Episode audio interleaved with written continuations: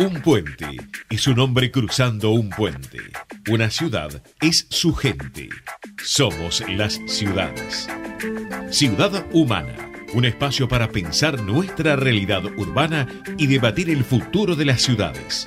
Hábitat, transporte, trabajo y todos los desafíos esenciales para el desarrollo humano. Bienvenidos a Ciudad Humana.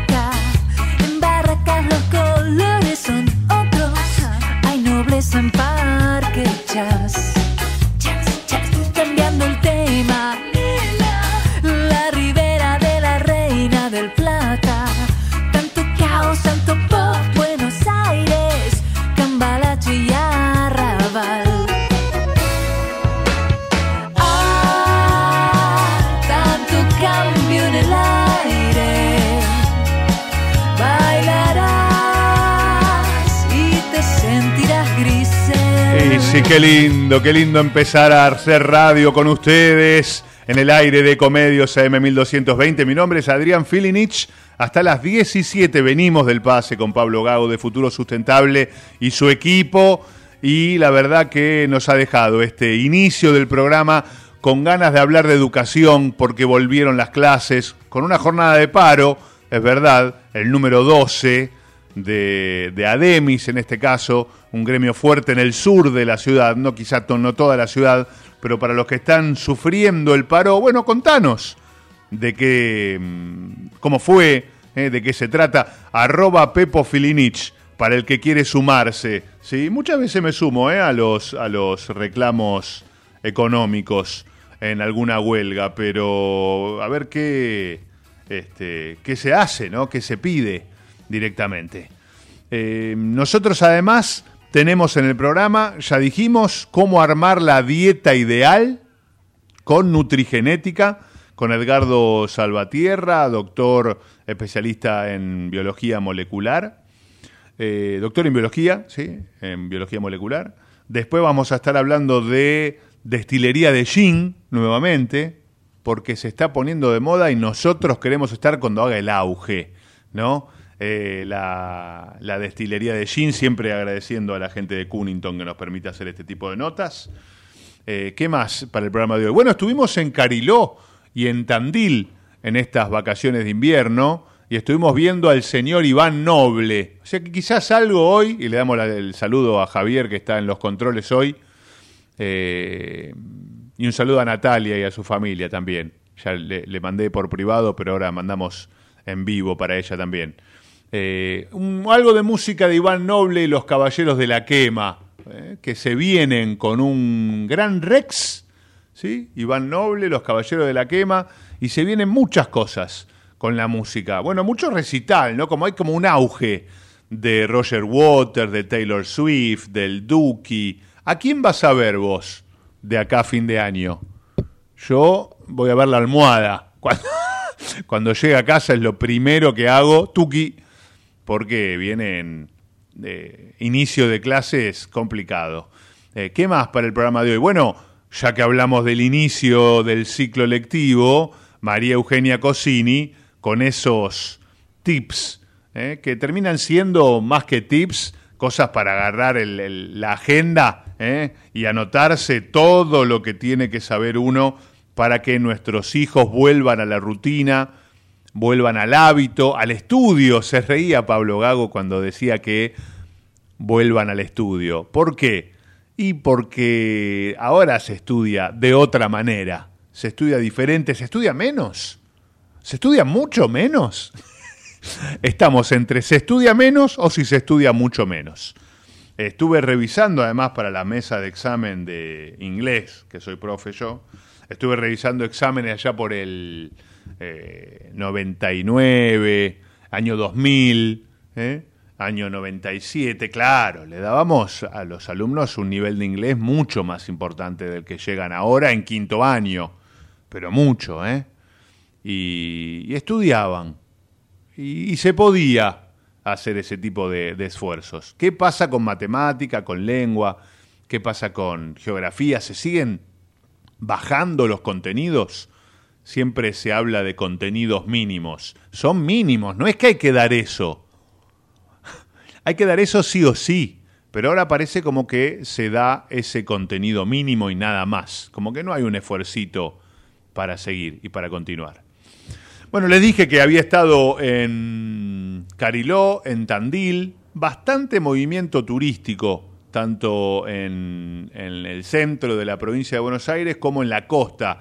También estuvimos en Pinamar, estuvimos recorriendo Valeria, Villa Gesell también, estuvimos eh, en estas vacaciones de invierno. Y, claro, uno vuelve ya con una pancita después de comer vacaciones de invierno y dice, ¿cuándo voy a empezar a bajar esto, no? ¿Cuándo está el chocolate caliente, los churros, el que se fue a Bariloche, ¿no? Y volvió, hizo esquí mediodía, vuelve rodando, hizo esquí, mediodía, con instructor el otro día, porque teníamos la hora de instrucción. O sea, de las 24 horas del día, una hora hizo de ejercicio y después querés estar bien. Y no, y no es así. Pero vamos a consultarle a los profesionales porque se está poniendo de moda, se está hablando mucho ¿eh? de la nutrigenética, de conocer tu cuerpo, para llegar a ser una dieta ideal. ¿Cómo armar tu dieta ideal? Pero no eh, para X. No, no, no, no. Tu dieta ideal, o sea, dieta individualizada para cada persona. Vamos a preguntarle a él, que es eh, el doctor Edgardo Salvatierra, doctor en biología molecular de Soy Gen, que muy gentilmente nos atiende. ¿Qué tal, doctor? ¿Cómo le va? Adrián Filnich lo saluda acá en Ecomedios. Buenas tardes, Adrián, ¿cómo estás? ¿Cómo estás? Bien, bien. La verdad que preocupado, porque yo estuve en Tandil y no hablé ni de los salamines, de los quesos, de la fábrica, la escuela de quesos que hay en Tandil eh, y de lo que me vengo comiendo a full. y la verdad que tengo una entrevista con usted y, escucho hablar de cómo armar una dieta ideal para cada persona. ¿Es verdad? ¿Se puede hacer esto, doctor?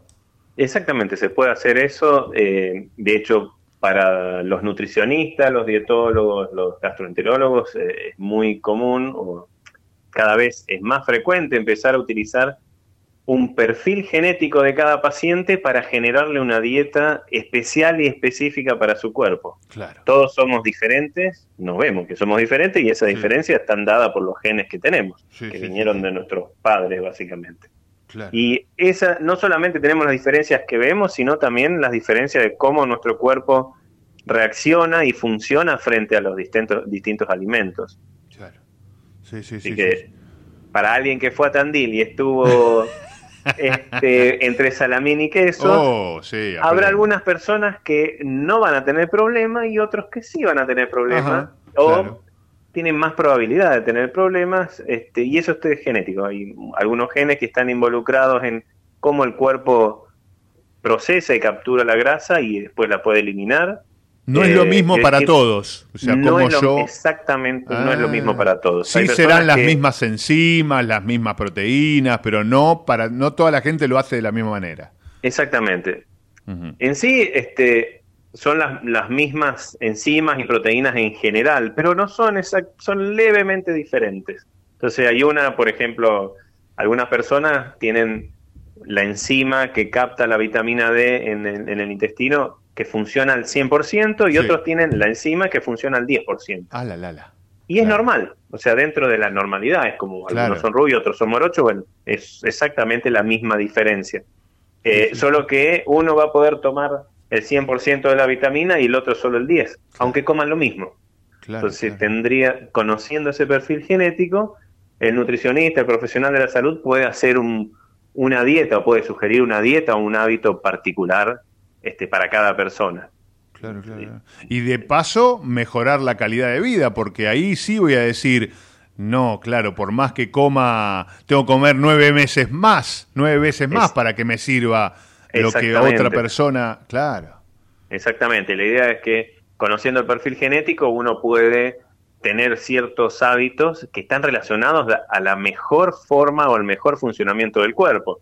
Tal vez uno no lo ve al principio como un cambio muy rápido, salvo que sea alguna intolerancia, alguna alergia a alguna comida, que también se puede ver en el perfil genético.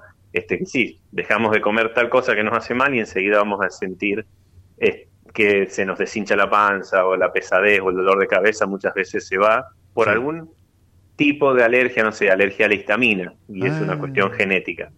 Eh, como es algo muy inespecífico, este, sí, un poquito de dolor de cabeza, y justo era que uno está comiendo algo que le está cayendo mal, pero no se da cuenta, le cae mal a su propio cuerpo, y el de al lado no. Por eso es como difícil de entender, Claro, o de claro, darse claro. cuenta sin un estudio genético. Y tengo, ya hay tantas preguntas, Doc.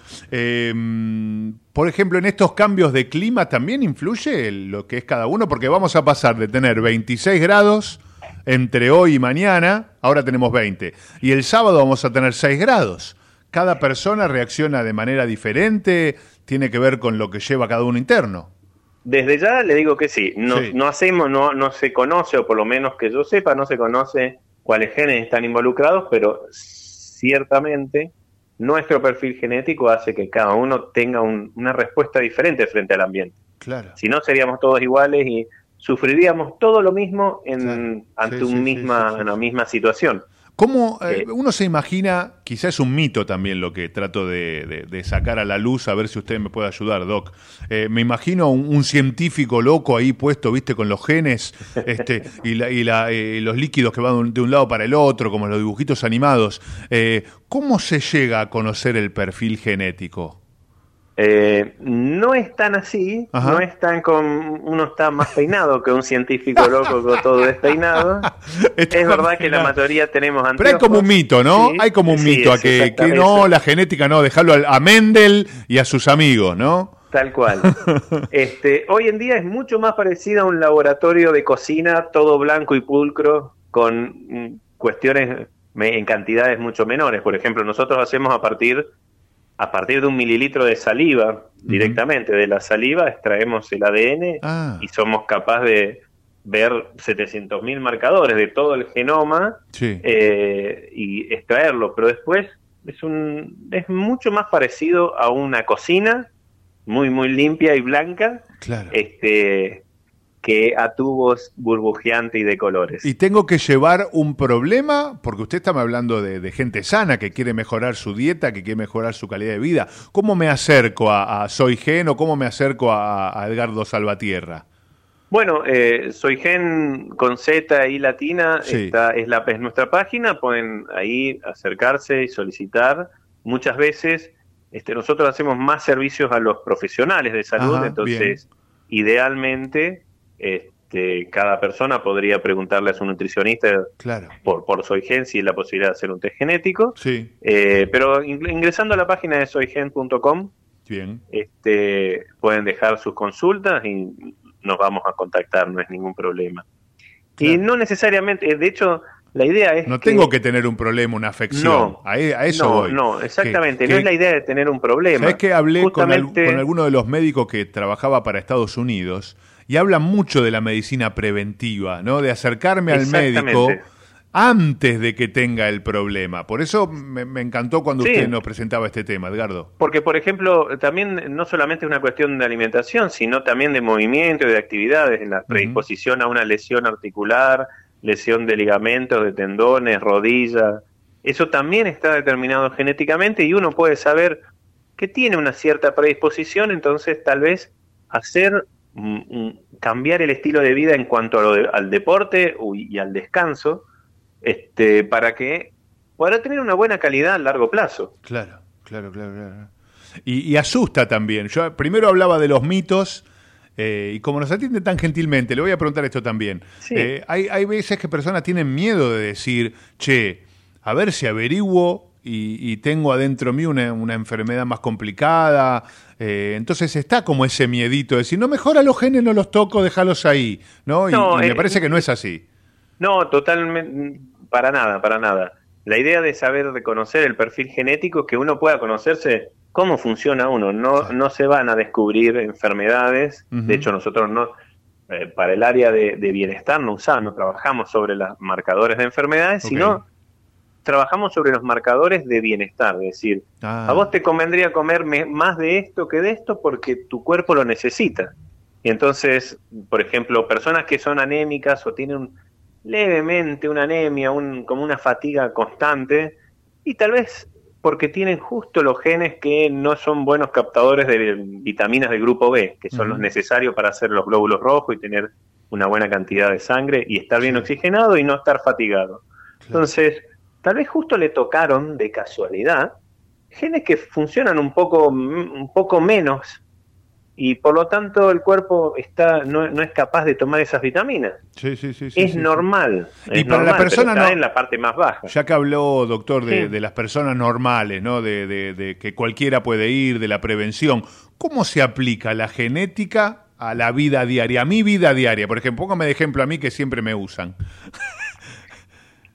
Bueno, ¿cómo, eh, cómo se aplica? Por ejemplo, a la hora de definir qué comer en el día a día, por ahí conviene comer ciertos grupos de alimentos y evitar otros. O, por ejemplo, uno quiere bajar de peso. Decir, bueno, vamos a hacer, un nutricionista le da una, una dieta y resulta que la dieta, por más que baje de peso, estaba, era rica en proteínas. Y justo su genética hace que las proteínas disparen la acumulación de grasa, la señal de acumulación de grasa. Entonces va a bajar de peso porque la dieta, porque es dieta hipocalórica, digamos, ingirió poca cantidad de, calorías, baja de peso, pero el día que deja la dieta vuelve a subir su peso. Wow. Si hubiera hecho la misma dieta, pero más rica en carbohidratos, tal vez su cuerpo dice, los carbohidratos no me disparan la necesidad de acumular grasa. Entonces, al terminar la dieta, bajó y está en un peso normal. No, y esto además, esto de que sea personalizado a mí me parece algo increíble, ¿no? Porque cada uno, de hecho, cada uno tiene su propia huella dactilar, o sea que debe tener su propio gen, sus propios... Eh... cada uno eh, genéticamente somos, salvo los gemelos, Claro. Somos todos únicos. y aún así los gemelos tienen ciertas diferencias. Anoté, se llega al perfil mediante la saliva, o sea, o a sacar el, ADN, de la saliva. Se puede trabajar con dietas personalizadas, se trabaja también con, la grasa. Sí, eh, se puede trabajar alergias, alergia, mucho. Alergias alimenticias, tipos de deporte, tipos de descanso. Uy, ¿eso cómo se llama lo del jacarandar? Es no, lo del plátano. Eso que está dando vuelta en el aire dentro de un mes. alergia no, más alergia, más ah, alimenticia, pero sí. Ok, eh, bien, bien, bien. Está relacionado, pero todavía no tenemos un Yo le pregunto de todo, ¿viste cómo son los periodistas? No hay ningún problema. Usted sépame guiar. Eh, y, lo último que quería preguntar, que lo pasó por alto, o capaz que lo dijo y, y yo no lo tomé nota, ¿qué serían los marcadores de bienestar, Doc? Bueno, justamente estos marcadores, decir, bueno, este, yo tengo un gen que funciona mejor con tal alimento. Entonces, es un marcador de bienestar. ¿Tienen nombre? ¿Tienen nombre los genes, Doc? son, bueno, tienen nombres con su función. No sé, tiene el, receptor de la vitamina D, el receptor de la epinefrina, receptor, distintas eh, que están relacionadas a su función. Claro, claro, claro. Bien, bien, bien, bien. Bueno, nos hemos sacado un montón de dudas, he derribado varios mitos. ¿Eh? sobre la genética. La verdad que me, gustó muchísimo para que se venga la próxima vez acá al estudio y seguimos con, preguntas de los oyentes y, trabajando todo esto, Doc. Le agradezco y, muchísimas gracias por esta entrevista. muchas gracias a ustedes. ¿Eh? El doctor Edgardo Salvatierra de Soy Gen. ¿eh? ¿Cómo armar tu dieta ideal mediante la Nutri Genética? ¿Eh? la nutrición aplicada a la genética. Tenemos tanda, ya está preparándose en el estudio el licenciado Carlos Casese, que justo va a llegar para la entrevista con Destilería Juma y justo va a llegar para la entrevista con Carlos Napoli y las elecciones en España, como el Partido Popular, que parecía que se llevaba todo por delante, quedó ahí, tablas con el partido gobernante. A la vuelta de la tanda todo eso. Ecomedios.com AM1220. Estamos con vos. Estamos en vos. Entre ríos en invierno. Elegí termas, elegí disfrutar, elegí naturaleza. Tiempo para compartir con vos y tu familia. Elegí Entre Ríos. Hace bien. Gobierno de Entre Ríos. American and Merit Hoteles. Primera cadena hotelera argentina. 3, 4 y 5 estrellas. Más de 20 destinos de Argentina y el Cono Sur. Aprovecha el código promocional Puro Branding con el 10% de descuento para los hoteles Amerian Córdoba Park, Amerian Executive Córdoba, Amerian Buenos Aires Park, Merit San Telmo y Amerian Executive Mendoza Hotel hasta fin de año. No válido para fines de semana largos. American and Merit Hoteles. Espacio cedido por la Dirección Nacional Electoral. Soy Horacio Rodríguez Larreta y sé que este es el momento de hacer el cambio de nuestras vidas. ¿A qué me refiero? A que de una vez por todas los argentinos podamos alquilar una vivienda sin que sea una misión imposible. Podemos hacer el cambio de nuestras vidas. Somos nosotros los que podemos. Horacio Rodríguez Larreta, Gerardo Morales, precandidatos a presidente y vicepresidente de la Nación. Lista 132A, Juntos por el Cambio. Espacio cedido por la Dirección Nacional Electoral. Imaginemos una Argentina distinta, un país donde los honestos, los que se rompen el lomo trabajando, salgan ganando.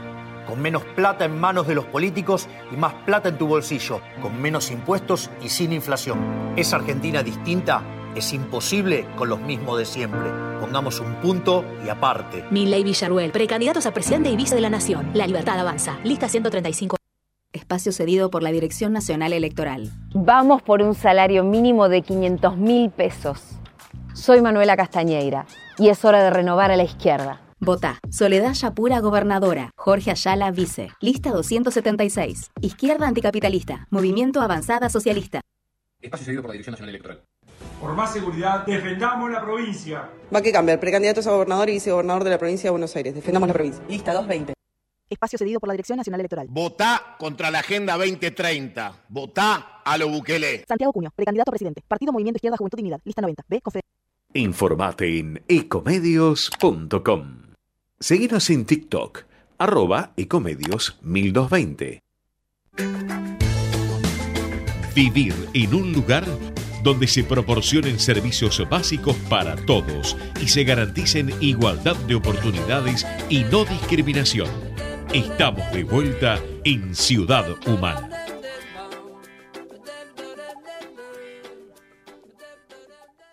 Glia Educación y Negocios es una consultora liderada por un equipo transdisciplinario con experiencia en instituciones educativas y empresariales. Se especializa en asesoramiento y capacitación en temas como liderazgo, coaching, educación emocional, pensamiento visible e inteligencias múltiples. GLIA, conectar ideas, conectar acciones. Visita nuestra página web www.glia-delmediosi.com.ar.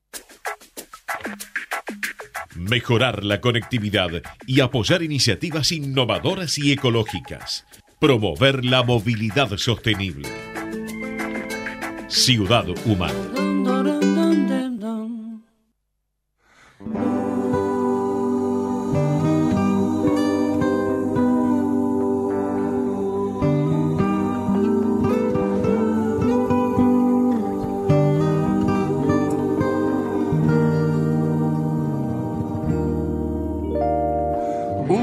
Está solo y espera, otro cree a su manera, otro ciego en su locura y otro que no vive dura. La ciudad los ama y que Si escuchabas una acople, no, no era una acople, era la voz de Adrián Filinich cantando. Cada vez estamos cantando.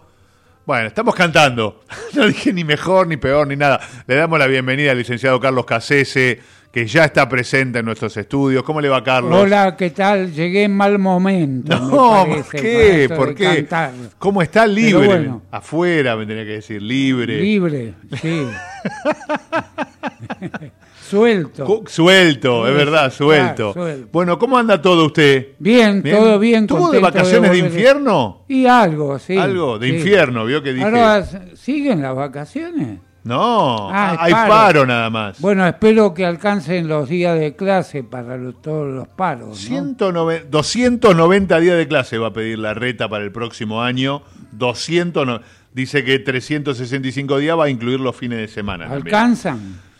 En Canadá, yo tengo la experiencia de Toronto, dan clase los sábados y contratan a nuevos docentes que no están de lunes a viernes. O sea, Claro, das para- más trabajo bien, para capacitar a los docentes, das más trabajo y los alumnos que están de lunes a viernes tienen clase con un grupo de profesores Muy bien. y el sábado van otros. Yo no, yo si trabajo en ese colegio no puedo ser docente de sábado también. Tengo que ir a otro colegio a trabajar. Qué buena experiencia. Ahí sí le sumás Bien. los días de clase. Yo no recuerdo en mi época de primaria Sí. haber tenido un paro. No, ¿no? En los cinco o seis años. Eran Seis años, seis años. sí. Sexto grado. Sexto, claro. claro. Primero Pero- inferior. Pero tuviste siete. Primero superior, segundo, tercero, cuarto y sexto. Sí. Sí. Ni un Ni uno. paro. Mira. En la secundaria tampoco. ¿eh? Yo tuve aquel grandote que le hicieron a Alfonsín de 12 días corridos, ese interminable, Uh, paro por tiempo sí. indeterminado. Ese Sí. lo sufrí. Estarías contento. En segundo. Y pero no habían empezado las clases.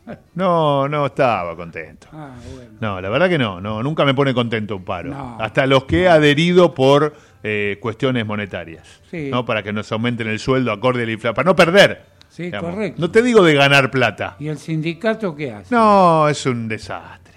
La verdad, tenemos un, un gremialismo, un Viene sindicalismo. bien negociación, entonces. Sí, la verdad que sí. Entre Lo los políticos que no ayudan, nos ponen la pata en la cabeza, para mí, ¿eh? a la educación, le ponen la pata en la cabeza. Porque podrían tomar iniciativas como la de Canadá. ¿eh? Y trabajar los sábados y ahí te vas a 200 días. Esto es que no se cae una sola idea. No, solo, solo pegarle al docente. Ni sacudiendo. No, ni sacudiendo. Eh, a los que tienen buenas ideas, y ya lo voy a sumar porque creo que ya está en línea con nosotros, es eh, la gente de Juma Destilería, que lo conocimos en la, mm, Copa, Copa de Argen- Gin. la Copa Argentina de Gin. Ah, muy bien. ¿eh? Y ellos en el 2022 ganaron medalla de plata por el London Dry. O sea que hacen una cosa hermosa, Bien. ¿eh? riquísima. Y le vamos a preguntar cómo es la experiencia de ser emprendedores además en este país. Eh, Aymaris, no, perdón, a Mauris González, me cualquier nombre dije, te rebauticé. Bienvenido a Ciudad Humana, eh, Carlos Casesi, quien te habla Adrián Filinich. Buenas tardes. Hola, bueno, buenas tardes. ¿cómo Hola, ahí? ¿qué tal? ¿Cómo estás? A Mauris, Bien, bien, bien. lo dije bien, ¿no? Pues te había Sí, rebautizado. Sí, así mismo es, así mismo es. Bueno, bueno. Eh, con- eh, contanos la experiencia de Juma Destilería, cómo nacen, cómo llegan a sacar un, un gin que es premiado por, por Argentina. Bueno, eh, Juma Destilería nace de nace hace tres años. Sí. Vamos para allá para el cuarto año y, y bueno, nosotros tenemos un bar en Gualeguaychú. eh, Ajá. Y entonces nace de la idea de, de conociendo también bastante lo que pide la gente y nosotros tratando de buscar nuestro, nuestros propios sabores y, y tratar de ofrecerle eso a la gente y compartirlo con las personas. Bien. Esa fue la idea de, de hacer Juma Destilería. De Juma. Bien, Sí. bien, bien, bien. Y, y llegan a ponerle el, el destilado con botánicos, ¿no? Porque estoy aprendiendo bastante, y lo sumo a Carlos Casese en esto, porque el London Dry tiene su manera, pero también tienen un montón como de agregados el gin. Sí, normalmente sí. Eh, bueno, London Dry es una forma de destilar. Es- Claro. Y normalmente eh, sí, eh, eh, principalmente enebro tiene que tener sí o sí todos los gin. Enebro, ok. Y a partir de ahí eh, eh, se le agregan botánicos a gusto de- de- del maestro destilador, del, ma- del maestro destiller. Y la Sí. idea nuestra también pues, eh, era también incorporar productos eh, y, y botánicos de, de- de la flora de, de Entre Ríos y, y de aportarle eh, sabores y aromas que normalmente no se usan porque son plantas endémicas de, de esta zona Sí. y queríamos aportarle al gin eh, otros aromas y otros sabores distintos a lo tradicional. Esa, esa es nuestra idea. Claro, claro, claro. ¿Y qué mm, botánicos le agregan de, de- de la zona de Gualeguaychú? Ustedes son eh, que hacen la diferencia, ¿no? Sí, sí, sí. Mira, de, de esta zona de aquí le, le agregamos la nacahuita, que es una planta eh, endémica de, de la zona del Bajo Río Uruguay. Sí. Le añadimos la pitanga, también, que es una planta de Ah. esta zona. Ah, no conozco ninguna. Qué bueno. Sí. Y la, Hay que ir y a la pimienta guaribay. ¿Y la pimienta, perdón? La pimienta guaribay. Guaribay, mirá. Sí. Y que- claro, ya le cambia el sabor, eso es un Le producto cambia nuevo. el sabor completamente Ajá. y, y es un producto con que, que yo creo que es bastante interesante porque eh, sigue siendo un gin, Sí. pero eh, con, con aromas y sabores eh, muy característicos que posiblemente no lo encuentre en ningún otro sitio del mundo porque, porque es autóctono de esta zona. Bien, bien. La- tengo dos preguntas. ¿Cuál, cuál es tu rol en, en Juma Destilería? ¿Cómo, ¿Cómo te sumaste a, a este emprendimiento que, que ya es una pyme, ¿no? Ya es algo, una mini pyme. Sí, es una mini pyme. Bueno, yo soy el, el destilador, el, el que destila, el que, Bien. el que crea las recetas, todo, sí.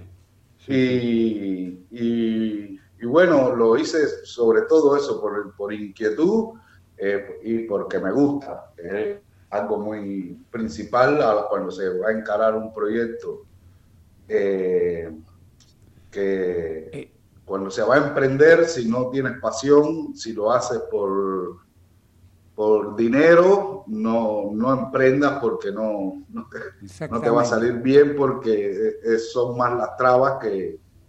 ¿De qué que- capacidad son las botellas? Mira, nosotros las botellas que tenemos ahora son de 550 mililitros. Ah, petaquitas casi. Medio Sí, litro. Lo que pasa es que, sí, que en Argentina hay un tema muy grande con las botellas. Es muy difícil conseguir botellas. Mira.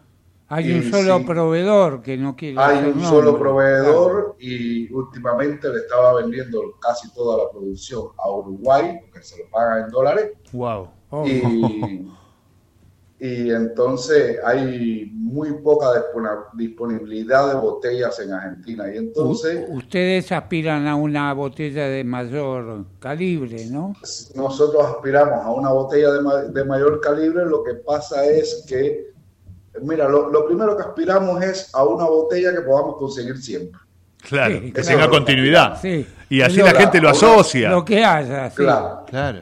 Y entonces eh, es- eso, es a lo que, eso es a lo que aspiramos. Bien. A que, a que no que consigas un lote de botella y cuando vuelvas a necesitar botellas tengas que también que tengas que cambiar etiqueta, cambiar todo, porque no es, no hay más esa botella. Claro, claro. Y estuve recorriendo a la página um, de Instagram de Juma Destilería y quería que me recomiendes, porque la verdad que para, para última pregunta, así, así te liberamos, este, que me recomiendes, a ver, un Tropical Pink, un Guaraní, uno con morrón rojo, uno con naranja, o el último que anoté, que, quiero que me digas cómo lo hacen, con pomelo y yerba mate.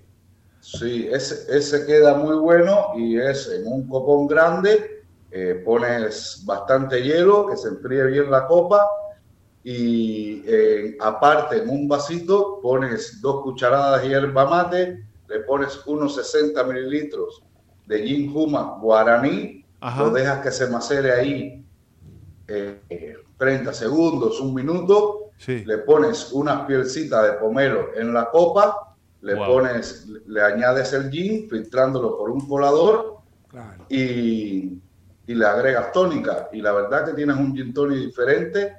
Y bueno, nosotros en la página, pues, una de las cosas que tratamos de hacer también y de promover es que no tengas que ser un experto ni Claro, tener bien fácil. grandes cosas en tu casa, Bien. eh, tener eh, herramientas muy sofisticadas para que te puedas preparar Voy un a- buen Bien. trago y hacerlo tú en tu casa. Voy a tomar una licencia publicitaria. La tónica recomendada es Cunnington, me dicen acá. Obvio. Me parece bien, me parece Obvio. bien. Sí, sí. Siempre va. Además que se lo he dicho a varios eh, ingenieros químicos y nos ha dicho que va bien, porque le suma lo que le tiene que sumar y... y- Sí, ah, y- claro, tiene quinina y cuasi amara, ¿no? Claro, por eso.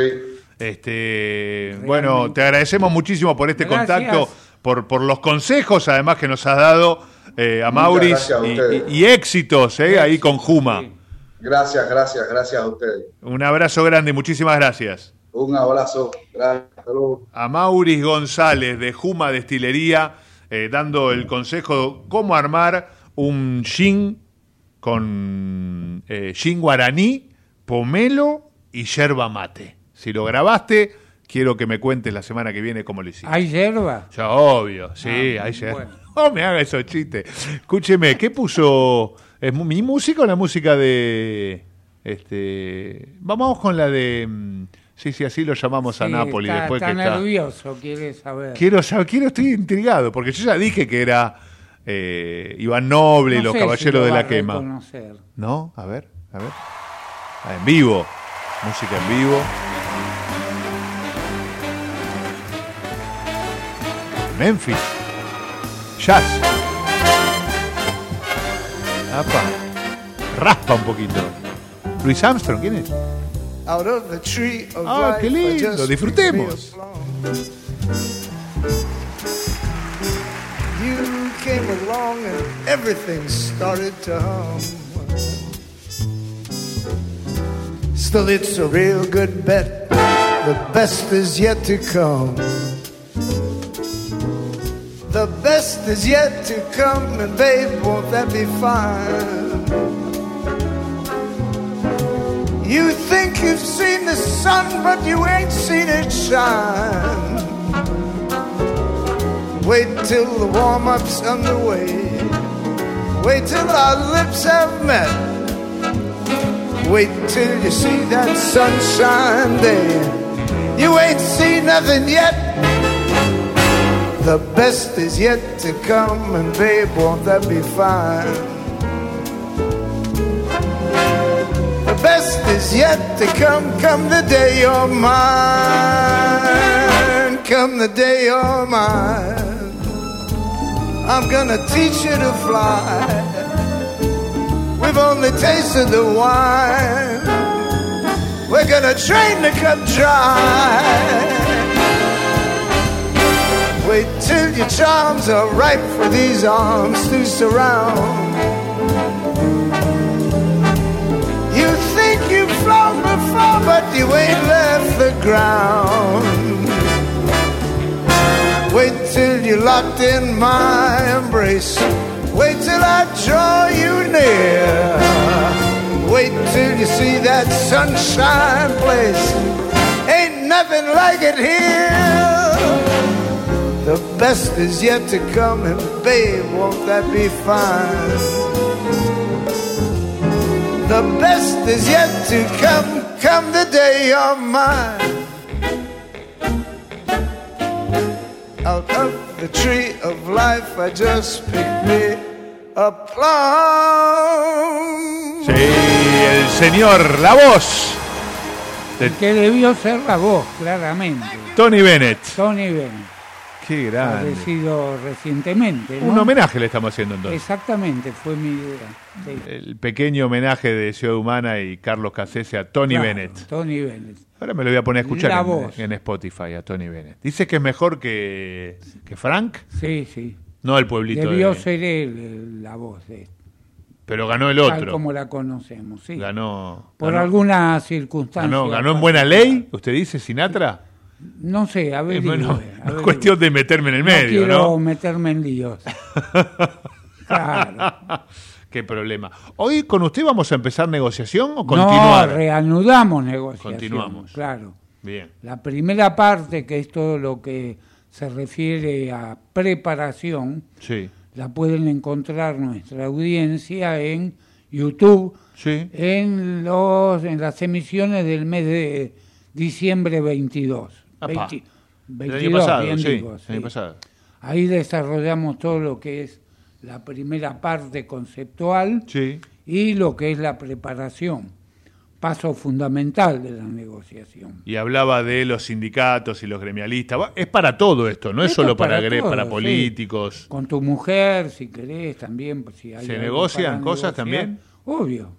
Mira. La negociación, si ¿Con bien... los hijos? También, sí, cómo no. Este, si bien, bueno, está encarada para las organizaciones, empresas y demás, en definitiva, en, aún en ese caso, negociamos con personas. Claro. No hay una sociedad, un edificio. ¿Tiene que ver con el diálogo también la negociación? Sí, sí. Hoy leía que estuvo la reta con Patricia Bullrich, vio Sí. que ganó Chubut, Sí. juntos por el cambio. Cuatro horas estuvieron juntos, Sí. no se hablaron en ningún momento, estaban a 10 metros de En- distancia. escuché que se dieron la mano. Sí, se dieron la mano. Hablar no. De, Bien. de- de la manito, no de la mano. Estuvieron de la Ah, manito. ¿estuvieron de la mano? Así escuché. Bueno. Sorprendente. No vi fotos yo, ¿eh? Bueno, algún Te- testigo habrá. Sería bueno que, no sé, Poca diferencia. al diario ¿no? opositor La Nación que lo ponga Sí. en tapa. Poca diferencia. ¿eh? De, de diferen- Ah, ¿con el oficialismo? Sí, bueno, pero... Esos puntitos de los libertarios no vienen mal, ¿no? 13% la libertad avanza. ¿Qué tal? En... A algunos les sirve, Sí. están, están en oferta.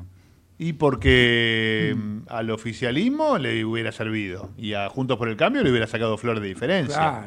Esto acá en Argentina, dos semanas de las paso. Y en. España, que ya está conectado Carlos Napoli, se venía un, una, una luz de la derecha Sí. ¿eh? y De un repente- batacazo, y de repente por errores propios, porque Vox se espanta muchas veces, y esto no lo digo yo, pero ya lo voy a sumar, si no le voy a sacar letra. Antes que nada, Sí. ¿vuelve o, o huyó? Ah, no sé, le vamos a Carlos, preguntar. Carlos Napoli, ¿cómo le va? Hola. Bienvenido. Ahí estás sin audio, pero te vemos genial.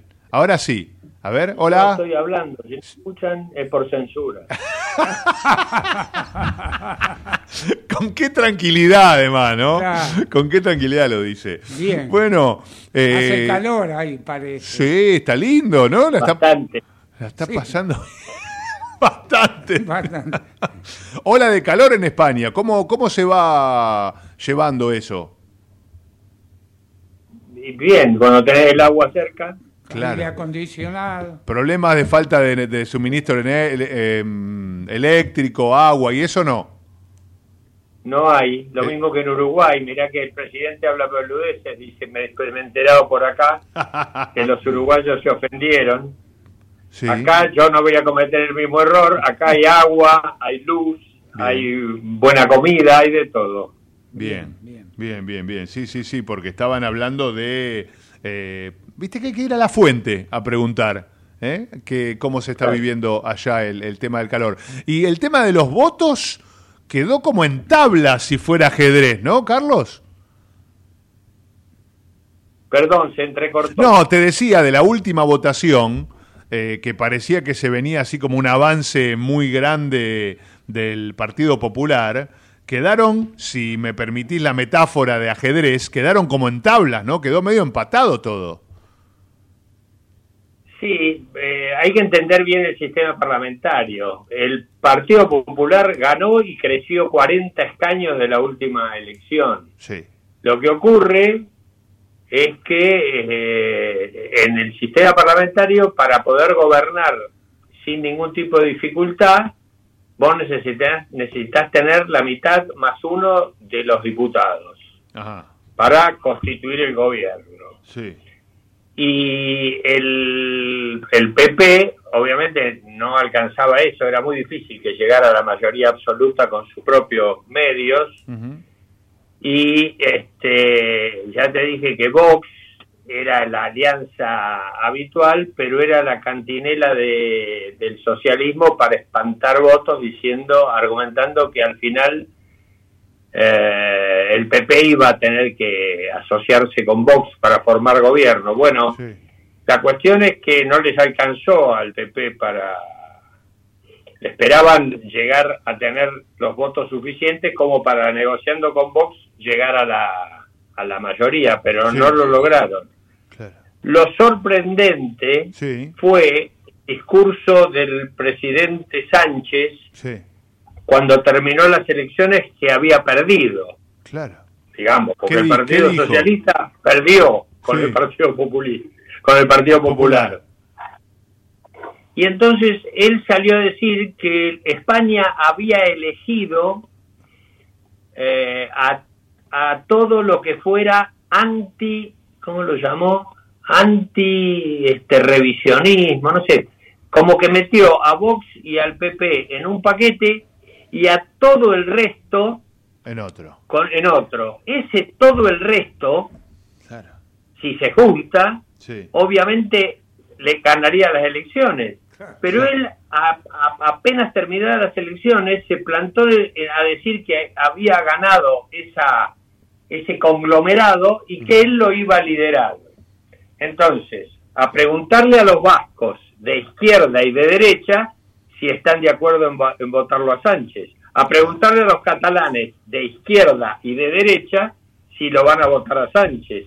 Y así a los gallegos, a los canarios, decíamos, no los pajaritos, ¿no? Sí, sí, sí, Como pasa en Venezuela.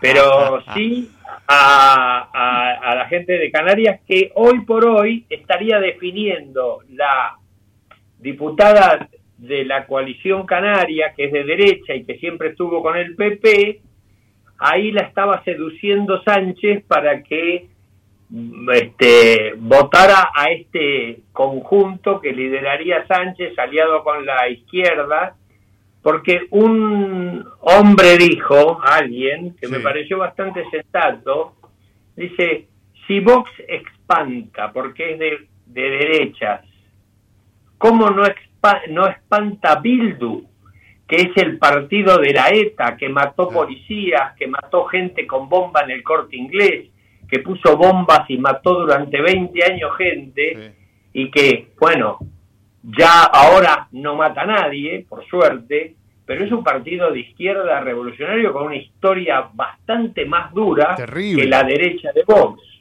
Y sin embargo, alguien dijo también que Sánchez no necesita escrúpulos para hacer negociaciones para poder quedarse en el gobierno. La cuestión es, como vos bien dijiste, está empantanado negociando. También tiene la llave para destrabar esto un personaje muy particular que es el señor Puigdemont, que ah, está que está exiliado, ¿no? Fugado, sí, fugado, fugado, condenado por sedición, por llamar a elecciones cuando no estaban autorizadas para separar Cataluña, armar un, desaguisado, escaparse a Bruselas. y está allí asilado con una condena y él tiene nueve diputados que pueden torcer la elección. Ahora, lo fueron a buscar. Ese partido de Puigdemont, si bien es separatista, es un partido independentista, es de centro derecha, no es la izquierda eh, republicana, republicana catalana. ¿Cómo, se Va, ¿Cómo se va a juntar eh, Puigdemont con, con, lo, con el partido de gobierno? No, no, no, no, no lo veo. Entonces ahí está complicado. Está complicado. Eh, lo que pasa en estas circunstancias en el sistema es que si ninguno lo logra, sí. se llama que está bloqueado el sistema y tienen que volver a llamar elecciones. Y ahí volvemos a hablar más tarde. Así está la circunstancia ahora en España. Qué fácil que lo Hubo este problema, esto es muy interesante, le va a, gustar a Carlos. A ver, Carlos está prestando atención. Eh, sí. Eh, hace, hace años, eh, hace unos años, ocurrió algo similar eh, no hubo posibilidades de formar gobierno y durante un año se gobernó sin, sin, haber formado el gobierno, solo se podía administrar la, la, la cosa pública, digamos. No había posibilidades de votar presupuesto, no había logrado conformarse el gobierno y el gobierno que estaba continuaba en la gestión sin un presupuesto. Fue tal vez uno de los años de mejor administración de España. Claro, te iba a decir justamente eso. Fue un momento en que anduvieron mejor las cosas, o por lo menos claro, no empeoraron. Claro. Así que eso, el PP es, de centro, es de centro derecha, ¿verdad? Sí. Más bien. ¿Cómo? El PP. Centro derecha es el PP. Y el PP es un partido de centro o está virando. no hay. A ver, en España no arde cuando alguien dice que es de derecha. Sí, eso nos enseñó. Ni arde cuando es de izquierda.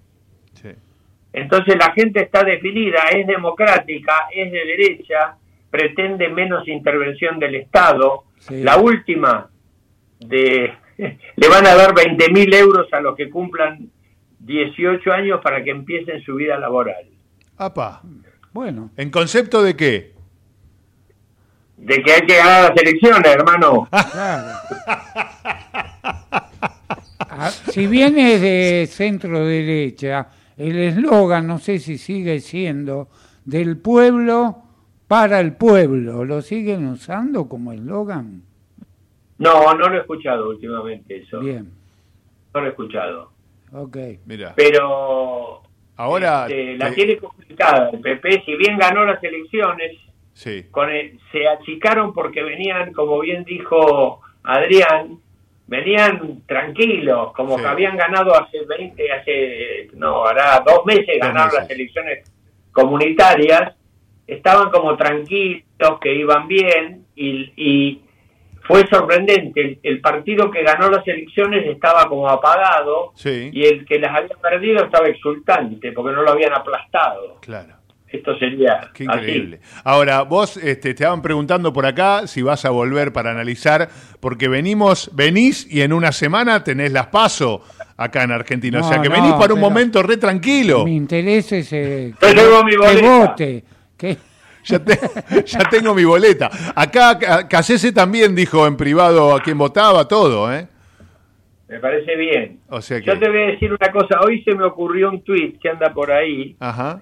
Que, espera, un tweet. Porque no sé qué pensé y de repente eh, hablando de otras cosas y después me di cuenta que había definido cuatro personajes, cuatro personalidades y dije, hay gente a la que le creo directamente. Sí hay otros que le creo con pinzas, hay algunos a los que no les creo y hay otros a cuando me hablan creo todo lo contrario. Y me di cuenta que estaban los cuatro candidatos ahí. Ah, la, la, la. bien, bien, bien, Ya lo tenés entonces, lo tenés armado. Bueno, te esperamos acá en el estudio para seguir analizando eh, la mirada de la realidad de España, para seguir analizando la realidad Argentina en un, en un tiempo de definición política que, que te queremos acá también para, para este análisis. ¿Cuándo? El lunes, el lunes que viene estoy ahí y previo a una situación, de, eh, digamos, añorada por mí, que va a ser el lunes a la noche, me voy a comer un montón de milanesas con puré. que es lo que tengo reservado para la vuelta. ¡Qué grande! Bueno, Carlos. sí, ¿qué? ¿Por? Te interrumpí. No, digo porque de paellas y pescado ya está. Ya está. Igual hemos viajado, el programa pasado que no estuviste, Carlito Casese, eh, hemos viajado por Puerto Banús que nos ha hecho un recorrido en, en WhatsApp y en video. Ah, no, no, no, no, no, no, increíble. Te voy a pasar el link para, acá, para que lo tengas. Bueno, Carlos, te dejo, tenemos tanda y a la vuelta de la tanda seguimos con más programa. Abrazo grande. Chao, abrazo. Un abrazo, pásenla bien, nos vemos en una semana. Dale, abrazo grande. Tanda, Javi, a la vuelta de la tanda muchísimo más Ciudad Humana hasta las 5 de la tarde. ¿Quién viene? Mejorar la conectividad y apoyar iniciativas innovadoras y ecológicas. Promover la movilidad sostenible. Ciudad Humana. Desde Buenos Aires, transmite LRI 224, AM 1220, Ecomedios. Hoy podemos decir orgullosos que en Vicente López tenemos las escuelas municipales más modernas y tecnológicas de Argentina. No para ganarle a nadie, para que ganen los chicos. Vivamos Vicente López. Entre ríos en invierno. Elegí termas, elegí disfrutar. Elegí naturaleza. Tiempo para compartir con vos y tu familia. Elegí Entre Ríos. Hace bien. Gobierno de Entre Ríos.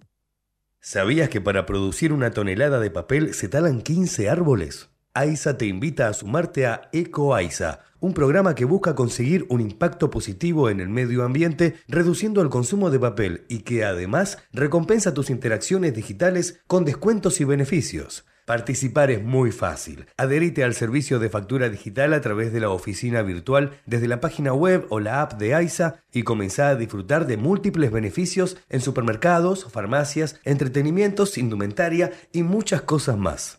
Si además te adherís a débito automático y te descargas la app, accedes a más beneficios especiales. Ingresá a www.aisa.com.ar barra eco-aisa y forma parte.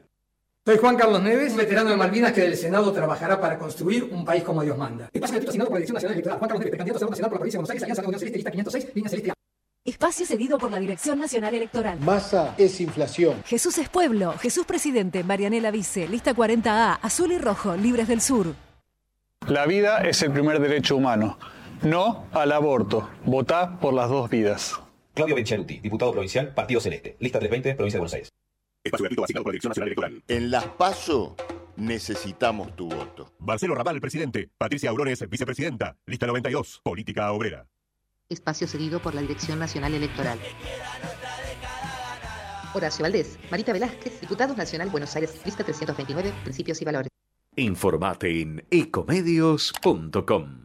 Seguinos en Twitter, arroba ecomedios 1220.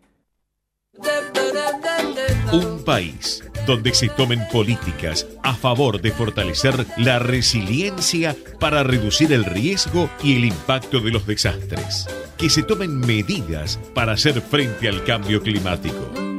Continuamos en Ciudad Humana.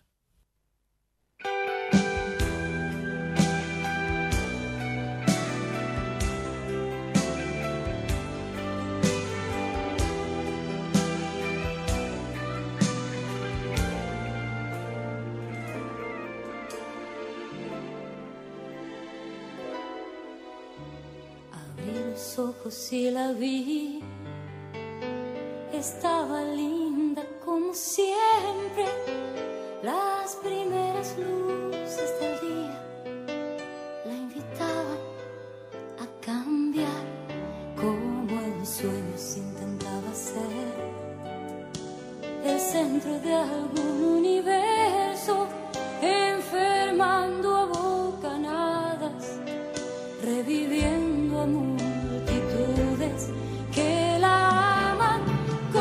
45 minutos pasaron de las 4 de la tarde, 20 grados, casi 21 grados actualmente la temperatura. Primaveral. Mañana 26 y el sábado 6 grados, 7 grados, o sea que te vas a enfermar de lo lindo. Pero mm, yo les quería recordar que estuvimos viendo a Iván Noble en un bar en Carilú que se llama Templeton o Templeton. Muy bueno, chiquito, tranquilo, muy buena música. Él estaba muy contento, solista. Después tocó con Una Manteca Rock, que es un grupo de, de chicos que no lo podía creer, que estaba tocando con Iván Noble, cantante de un grupo famoso como Los Caballeros de la Quema. No sé si usted... No, yo me quedé con Tony Bennett. No. Eh, pero bueno, eh, la verdad que me, me ha gustado mucho eh, esto y queríamos darle también nuestro pequeño homenaje eh, a Iván Noble, a su manera de reinventarse. Él dice que cuando llegaba viejo quería hacer ese tipo de shows, ¿no? Tranquilos, Lo chiquitos. Sí, pero tiene 50 años, tampoco es tan viejo, che. Claro. Vamos, Iván, fuerza y que dale para adelante con esta música, la vas a seguir rompiendo.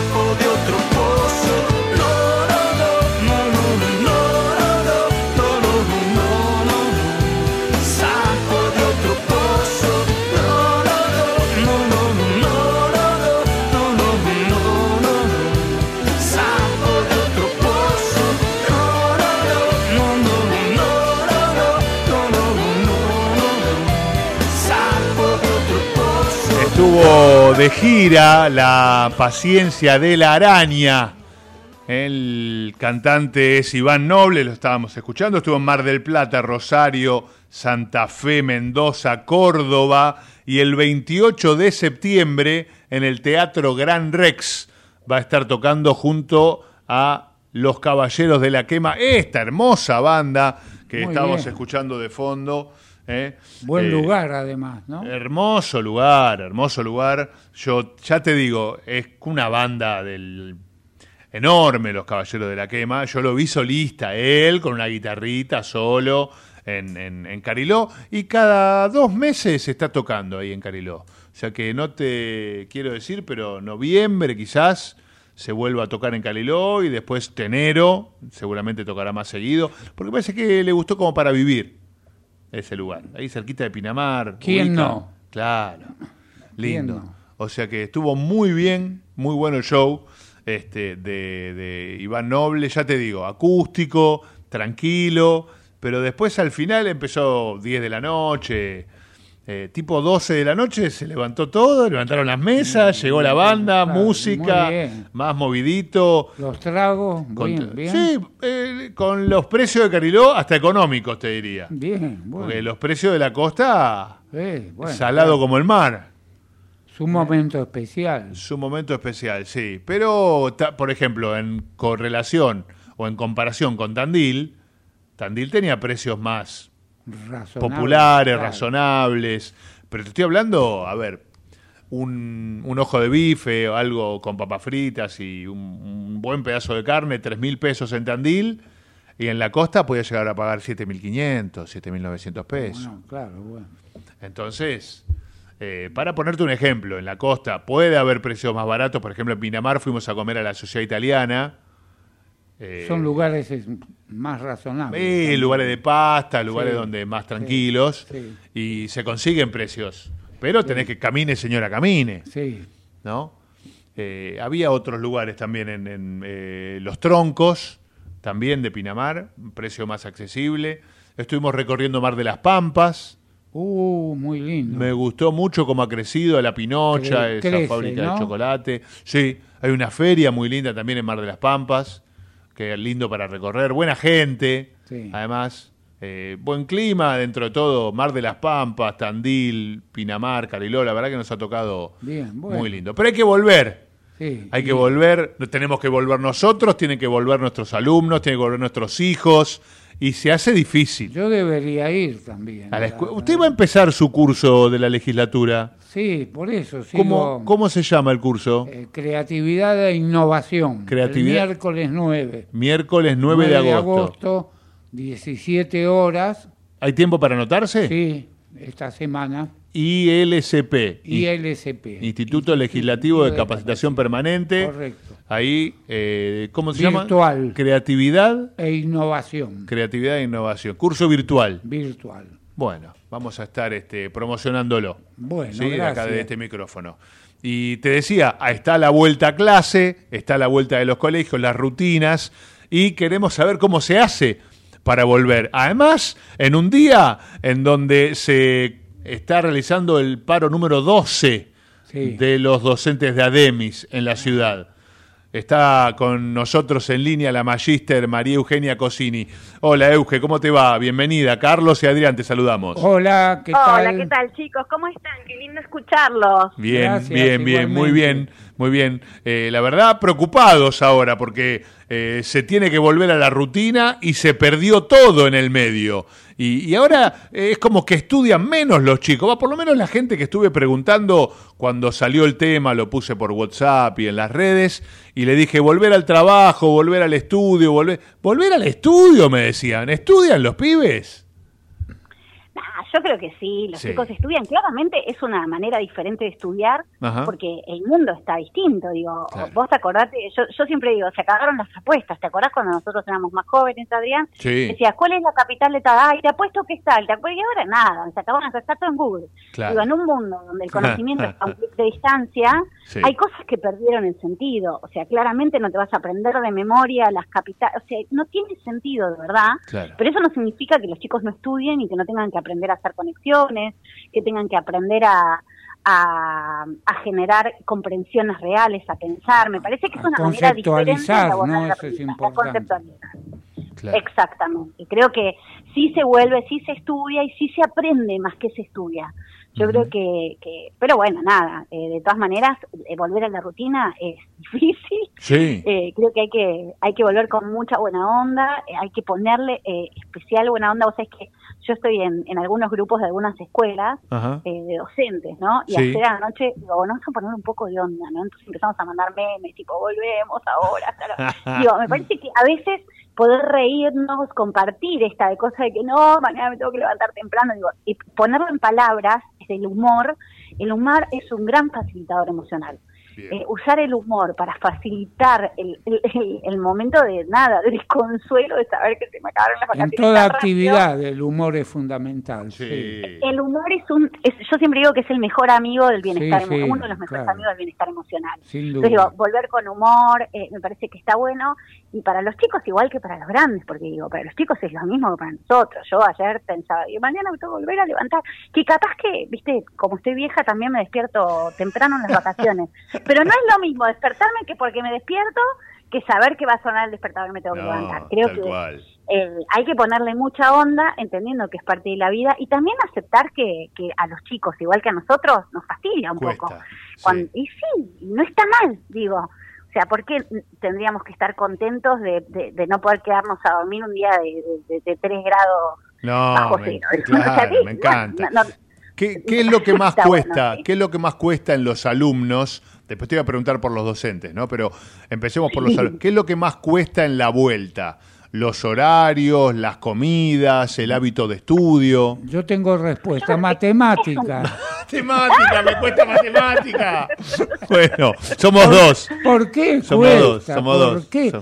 Si no hay que y estudiar ahí, a con entender es Claro. suficiente. Yo tenía que Y bueno, estudiar y entender, ¿eh? Pero bueno. Sí, no, no, matemática es una es un arte, no sé qué decirte. Y le metimos humor y todo. Me parece que igual lo que más cuesta, más allá de matemáticas, que estoy con ustedes, Física. eh, lo que más cuesta es la, el- es, es la recuperación de los hábitos. Hábitos. Pero cuesta a los chicos y nos cuesta a los grandes, digamos, Claro. ¿no?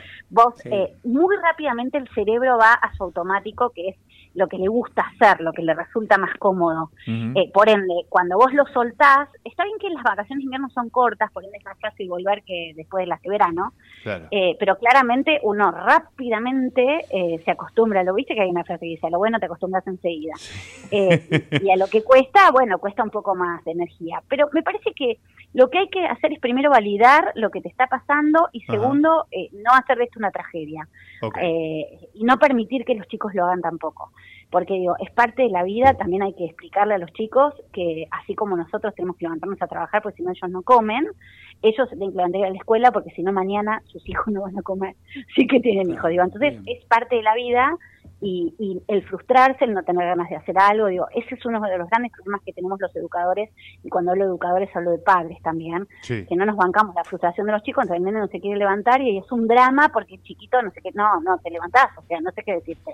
O sea, yo tampoco Claro. tengo ganas, no sé qué, en qué momento tenías que tener ganas para levantarte. O sea, ¿en qué momento sí. tenías que tener ganas para hacerlo? O sea, ni siquiera me importa si tienes ganas. O sea, a veces, digo, yo hay, hay, hay un par de frases que le he dicho a, a mis estudiantes y a mis hijos y que hoy, que son grandes, me la devuelven y se ríen. Sí. Pero digo, a veces es esta cosa usando el humor también, ¿no? Digo, bueno, la vida es miserable, no sé qué decirte. A mí tampoco me gustan un montón de cosas, pero la tarea la tenés que hacer. O sea, ¿qué quieres que te diga? O sea, Claro. esta cosa desde el humor, es n- no sé Yo- ni siquiera si me importa si te gusta ir a la escuela, tenés que ir. Que a veces hoy estamos con esta cosa de buscar la explicación de la De todo. explicación de la Todo. ¿Y por los qué? tenemos que Sí. convencer de que tienen que tener ganas de levantarse con 4 grados a, a- a las 7 de la mañana. No hay manera, no hay manera. No tenés que tener ganas, te tenés que levantar. Sí, O sea, sí, sí, sí, sí, sí, sí, sí. Yo también, hay veces que contesto así. A mí también me gustaría estirar, estar tirado en la playa tomando sol. Pero bueno, nada, tengo que venir a trabajar, ¿no? Es la vida, la, vida es miserable. Claro. para mí, para vos también. Es terrible. Como Es- también tiene un montón de cosas buenas. Creo Sí, que, de todas maneras, fíjate cómo eh, nos quejamos hasta que después te dicen que hay paro y se transforma en una tragedia no poder hacer lo que querías lo que no querías hacer, ¿viste? ¿Viste cómo O se sea, va tergiversando una medida que en algún momento consiguió alguna conquista salarial para los docentes, un, un paro, o, o llamarlo como quieras, pero eh, ahora, al usarlo o al mal usarlo de esta manera, con 12 paros, eh, es como que quedaste eh, totalmente a contramano de la realidad. A mí, yo a veces me pregunto en qué momento, y digo, eh, yo soy de, de las personas que cree que realmente los docentes tienen que ganar más dinero y que estamos eh, subvalorados y Sí. en, en- no solo desde lo económico, sino también de- desde la valoración profesional. Habiendo dicho esto, eh, también estas cosas nos ponen en ese lugar. A mí realmente me preocupa porque digo, en ningún otro gremio te podés tomar 12 días, porque la patada que te dan. O sea, te quedás vos imaginate que un tipo que trabaja en una empresa falte 12 días Por o- y más, porque son do- Claro, dale, ¿qué te pasa? O sea, está bien, todo bien y el año que viene no tenés trabajo. El gran problema del empleado público es que como no te echan, ¿entendés? Pues digo, en una escuela privada, ¿por qué no hacen eh, paro en las escuelas privadas? Porque vos tenés todo el derecho a hacer paro, pero después la escuela tiene derecho a seguir contratándote o no. Claro. O sea, y la verdad que no, no, a, a quién, a, a quién le sirve un empleado que cada vez que algo no le gusta no va a trabajar?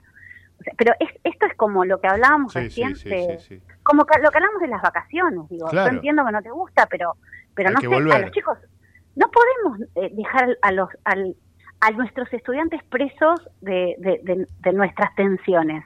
Y menos en este momento donde todo es, tiene un tinte político que yo no me meto en política, No, no, pero no. sí te puedo decir, digo, sí te puedo decir que me fastidia cómo se mete la política en la educación, porque los que toman estas decisiones de verdad no son docentes. Hace años que no entran a un au- un aula, no sé si alguna vez dieron una clase en sus vidas y por ende no tienen conexión con la necesidad de nuestros estudiantes. El que es docente de verdad eh, jamás dejaría presos a sus estudiantes de una guerra política que no sé ni qué se quiere ganar más allá de- de- del sueldo, digamos, porque ya esto Sí, sí. excede incluso la necesidad de un sueldo. Me parece que el gran problema de la política y de la educación es que los que toman decisiones en política no son maestros. Tal cual. Nunca dieron clases y, y si dieron alguna vez ya ni se acuerdan cómo era dar clases. Entonces, Sabés nada, que fuera de aire me preguntaba justamente Carlos Casese, me preguntaba este, si había entrevistado a gremialistas o cómo me sentía con eso. Y le dije, de verdad, muy mal, no me siento representado. Eh, y, y con el único eh, que me he peleado hacia el aire con un entrevistado fue con un gremialista docente que había hecho paro porque venía George Bush a la Argentina. Claro. Eh, ¿te acordás de esa época, ¿Sabés no? qué? Hay que preguntarle a ese gremialista cuándo fue, cuándo dio su última clase. Claro. O sea, con suerte, la, si es que alguna vez dio clases, va a ser por lo menos hace 20 años. Muchos de los que están hoy como gremialistas, yo estoy, mira, no conozco porque no sé ni quiénes son, porque no me, de verdad, pero te puedo asegurar Sí, que probablemente nunca dieron clases. sí, sí, sí, O sí, sea, sí. Y falta aula. Y Y si falta falta aula. aula, la verdad, si vos vas a tomar decisiones, ¿sabes qué? Anda al aula y después decime qué querés que haga. Y sí. Y después lucha por mí. Porque si vos no vas al aula, no sabés qué es lo que yo necesito, genuinamente. Además- vos estás asumiendo cosas que ni siquiera tienen que ver con mi necesidad. Además suena raro, ¿no? El hecho de haber tenido vacaciones y no aprovechar ese tiempo para la Dialogar. negociación, claro. el reclamo. Ah, porque en las vacaciones no se trabaja finalmente. Vos te pensás que... No. Bueno, es un Claro. gremialista, tiene que trabajar todo el año. Y sí. Y claro, Casi. o sea, no, y aparte no, digo, ¿qué vacación? Si ahora tampoco... Espera que empiecen las clases para empezar a hablar de lo que Yo te digo, no, no, no, no me gusta hablar de estos temas porque me sacan de quicios, pero me No, sacan no, de quicios no. verdad, No, no, no, es calma. Digo, calma. No es que me sacan de quicios en el, en el sentido, digo, yo creo en la lucha y yo creo en que tenemos sí, que... claro. Estoy claro. totalmente de acuerdo. Lo que me fastidia es que siempre dejamos presos a los mismos, Tal a los cual. más vulnerables que son los chicos. Por las tensiones de los grandes. no clarísimo, La es verdad, clarísimo. un educador con los chicos no se puede meter. Si Tal no, cual. no es un buen educador. Entonces digo, yo ten- tengo un montón de cosas que me, que me generan fastidio, que me preocupan, que me enojan, pero con los chicos no. Con los chicos no. Ese debería ser el límite de, de nuestra. Y el, el, en una lista me imagino me preguntáis, ¿qué querés que haga? No sé. Si sos docente, sos creativo, y si sos creativo tenés que encontrar alguna otra forma. Pero Sí. con los chicos no. Ese Tal debería cual. ser el límite. Ese cual. debería ser el límite. Qué claro, qué claro. Y, y- gracias por meterse en ese tema difícil, áspero, duro, duro, porque es un, es un infierno. Por eso, el, mirá que yo me conocés personalmente de, de- de tratar de dialogar y de, de ponerle humor a la vida. El único, con el único entrevistado que me peleé fue con un gremialista docente y creo que no sé, llevo, no sé, desde el año 96 entrevistando ¿Sabés por gente. qué te peleaste con un gremialista docente? ¿Por Porque qué? sos docente. Claro. Porque sos docente. Sí, sí, Porque sí, si no sos entendí. docente te importan los chicos. Sí. ¿Entendés? O sea, tal cual. y la realidad es que ahí es donde, si vos que sos docente no te sentís representado, si Hugo- yo que soy docente no me siento representada, bueno, dale. No Hugo Yasky fue. representa. Hugo no, Yasky. ni- Bueno, ni está vigente. Hugo. Yasky fue el que me- Claro. me, te estoy hablando cuando era sindicalista de base, ¿eh? cuando Bueno, era cuando ahora- promovía paros eh, contra la avenida de Bush. Ahora está este, pero bueno, no, no le quiero meter ni, ni Tengo ban- una solución para A ver. el tema de los reclamos. Guarda, guarda. La japonesa. Más horas de No, clase. bueno, en Argentina esta no va. A más digo- horas de clase. Yo le decía a Euge, capaz que vos conocés la propuesta, pero cuando estuvimos de visita en Toronto, había clases los sábados Y el, y el docente que era maestro o profesor de lunes a viernes, en esa escuela no podía tomar horas los sábados.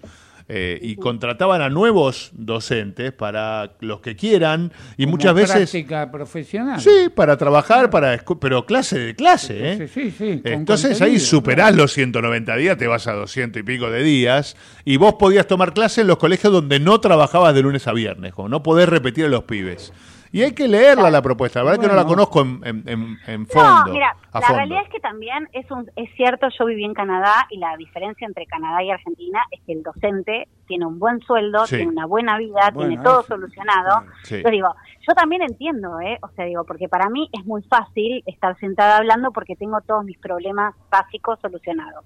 Digo, tengo para comer, tengo una casa donde vivir. Me imagino que hay personas que no lo tienen y que... En, ahora, el problema no es ese, sino el problema es hasta dónde esto es una, un- una lucha por derechos y hasta dónde esto es una guerra política con el que está de turno. Entonces digo, la- el- luchar por los derechos creo que es algo recontra válido y que hay, que hay que encontrar la forma de hacerlo porque si no hubiera gente que luchara. Ayer justo vi la, la película de Mandela Ajá. y yo digo, ay, yo hubiera sido como la primera esposa que, que lo dejaba porque ¿recomendás, ¿recomendás verla? sí es muy buena. Es muy buena, ok, Yo viste la que acabo de venir de Sudáfrica, así que vine muy movilizada con ese tema. Ajá. Ah, Eh, pero digo, Lindo. pero digo, en, en algún punto la, el- la lucha de toda esa gente, eh, yo decía, yo no sé si me imagino con ese nivel de, de, de fortaleza. para- Ahora, si no hubiera gente que lo que lo que lo hiciera, bueno, hoy se- seguirían eh, las personas de color sin, sin derechos. Digo, hace falta la lucha. Lo que no puede ser es cuando se pierde el sentido de la lucha y ya deja de ser para beneficiar al, al docente y es para, eh, para se, se transforma en un tema de color político, de, de ganancia para se él- mezcló todo. Para él. Claro.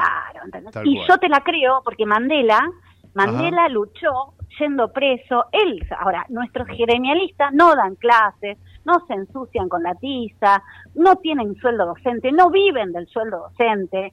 O sea, entonces, dale, ¿sabes qué? No, ahí no. ahí no no con esa con no. esa regla de juego no sí no, tal cual con esa regla de juego no. Euge, no. te Bueno. agradecemos mil, te agradecemos mil veces por, por darnos tus conceptos sobre estos temas y nos ilustraste como buena docente, nos mandaste bibliografía, la película de Mandela, que ahora la voy a mirar. Yo anoto todo además, ¿te imaginás que, bueno, para el que está viendo la entrevista sabe que anoto todo de, de los entrevistados? Muy bien. Pero me llevo trabajo este, y un montón de cosas. Y, y la primera frase que me la anoté también, porque vos sabés que yo te escucho este, y además te admiro, humor es el mejor amigo del bienestar emocional. Emocional. Y ya la tengo gran preparada la frase, porque acá, además en Ciudad Humana nos reímos bastante. Bastante. Muchas veces no nos entienden, ¿eh? pero, pero bueno, es la manera de trabajar. Y estamos trabajando, además, en el medio, y, y trabajamos con humor. Con humor y con amor. Euge, este, Como tiene que ser. Muchas gracias. Un abrazo Adrián. grande. Buena semana. Nos vemos el otro lunes. Dale. Un beso Gracias, enorme, chau. Chau, chau. Hasta luego. María Eugenia Cosini, nuestra magisters, eh, con definiciones, eh, volver de la escuela eh, a- de las vacaciones no es una tragedia. Eh, esta está buenísima. Tengo un buen sueldo, una buena vida, soy docente, vivo en Canadá. claro. Vivo en Canadá, ¿no? Porque si no todo eso era raro, ¿no? Buen sueldo, buena vida, soy docente, vivo en Canadá. Este, Podrían ir a ver qué pasa allá. Podrían copiar esto, ¿no? Que los que visitamos, tantas cosas para los que visitamos y, y- Tantas cosas. y le doy la bienvenida a Guille Becerra, que se- es el que te está riendo al lado mío. Guille, Bien, un placer como siempre ¿Qué estar tal? acá.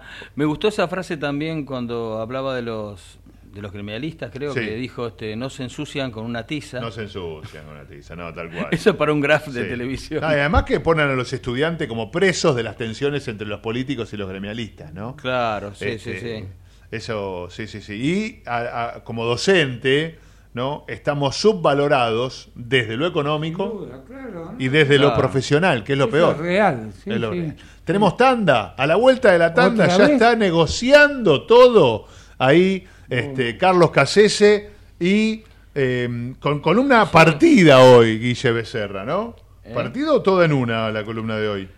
Y no sé, lo que usted diga, Lo que usted- pero eh, puede ser en dos partes también, pero si me autoriza. ¿Título? Bueno, la experiencia a 10 años de las Jornadas Mundiales para la Juventud en Río de Janeiro, cuando recién empezaba el Papa. Y una experiencia muy, muy interesante y bueno, les voy a decir también que, que aprendí de ello. Vamos entonces. Bien.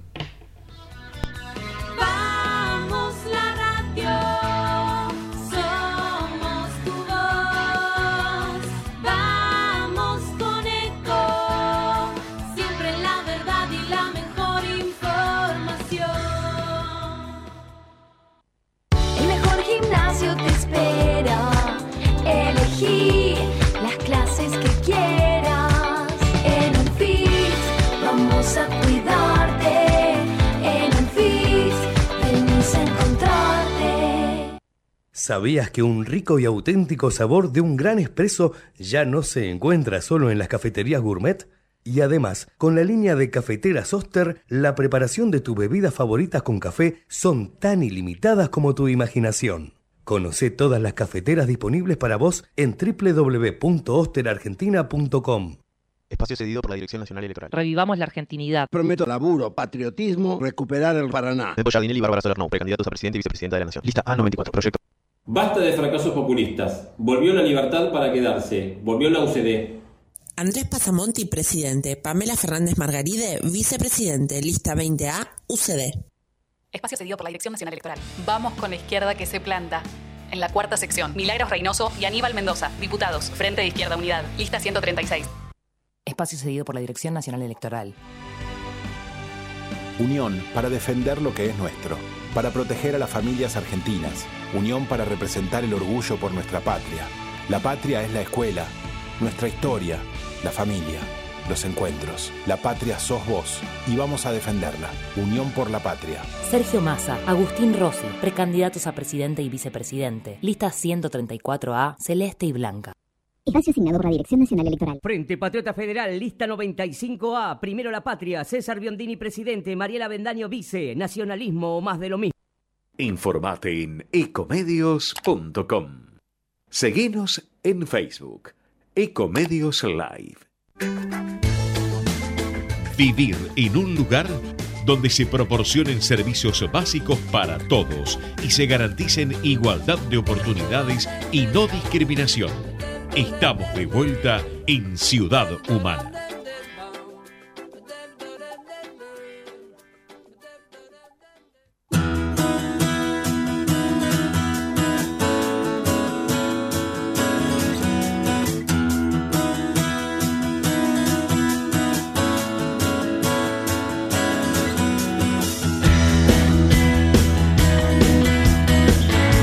Última media hora en el programa. Está bueno porque el reloj de la radio dice 15.35 y el de la tele dice 16.36. Está buenísimo, ¿no? Porque te quieren confundir. y yo caigo en todas las 35. trampas, además. ¿Eh? Me parece que tiene razón la tele. me Eh, parece- Con todo respeto, ¿no? Bueno. ¿Cómo decís? negociemos, negociemos. Aunque- ¿Eh? aunque se puede Serían las poner un- cuatro, las cuatro en punto serían, ¿no? En el cartelito de aire se puede poner un palito y transformarlo en un 6. Negociar es llegar hasta la, eh, hasta la mitad de lo que quiere cada uno, por ejemplo. Digamos, Sí, si son es tres y media Es win-win. y cuatro No y sé media si acá, Exactamente la, la mitad. Sería- Pero hay que afrontar ne- toda negociación sabiendo que algo se va a ceder. y empecé con este tema, ¿no? Uno tiene que estar Obviamente. apostando a decir, mira, las tres y media no va a ser nunca, si yo te digo que son cuatro y media. Algo tenemos, alguna conclusión Claro. tenemos que llegar. Sí, sí. ¿no? Exactamente. Estamos poniendo este ejemplo justo para empezar negociación. Bueno, y para esto no no es empezar. Continuar, Recordemos a los oyentes y a los que nos ven por YouTube, YouTube, ecomedios.com. Claro, que este en el- durante el mes de diciembre vimos todo lo atinente a lo que es la preparación. Parte fundamental, la preparación incluye lo propio, ¿eh? como también conocer características del oponente y demás. Pero bueno, dejamos eso y vamos a retomar ya para entrar después directamente a lo que son las este, tácticas y estrategias de la negociación, hablar de lo que es primero factor de poder que hay en toda negociación. y hay que tenerlo en cuenta, de nuevo, tanto como en el caso nuestro como el de nuestros oponentes. ¿Y qué es el factor de poder? Es todo elemento susceptible de aumentar las posibilidades de conseguir lo que una persona quiere obtener. Ahora, antes de entrar a las fuentes de poder, agreguemos las siguientes cualidades personales. Hay que tener capacidad de persuasión, algo que veíamos con este tema de la hora, ¿no? Sí, sí. Es establecer una comunicación efectiva, además de la preparación y contar con la mayor información posible. Hay que tener integridad y carácter. ¿Qué es esto? Ser honesto, confiable y respetuoso. En dos palabritas, con principios. con valores. ¿Eh? Integridad y carácter. Esto hace de una persona que, un, que sea un par siempre buscado por la perspectiva de continuidad en los acuerdos. Y además permite en el proceso de negociación ganar tiempo. Esto sucede con los inquilinos. Sí. Cuando son confiables, uno busca de renovar, renegociar el contrato y mantenerlo. ¿eh? Sí, sí, sí, sí, Bien. Y viceversa, ¿no? Cuando una persona que quiere pedir un beneficio, pero en realidad no lo tiene, pero lo quiere pedir, bueno, si te portaste bien y demostraste ser una persona íntegra, poco problemática, bueno, Sí, charlemos. Correcto. Bien, entonces vamos a las fuentes de poder. Vos me interrumpís cuando Sí, sea dale, el dale, tiempo necesario. El- eh, tenemos el poder que nos da la competencia y la competitividad. Bien. Hablamos siempre de competencia. ¿Y qué es la competencia o las competencias? Son las capacidades que tenemos para desarrollar algo. Esto Habili- viene bien habilidades. mencionarlo, claro, en el tema de los currículums. Sí. Tenemos que además Ah, de detallar todo lo que fue nuestra vida laboral, profesional, establecer claramente cuáles son las competencias para el puesto que se busca cubrir. Claro. Y estas son esas habilidades, capacidades necesarias para alcanzar los objetivos que ese puesto requiere.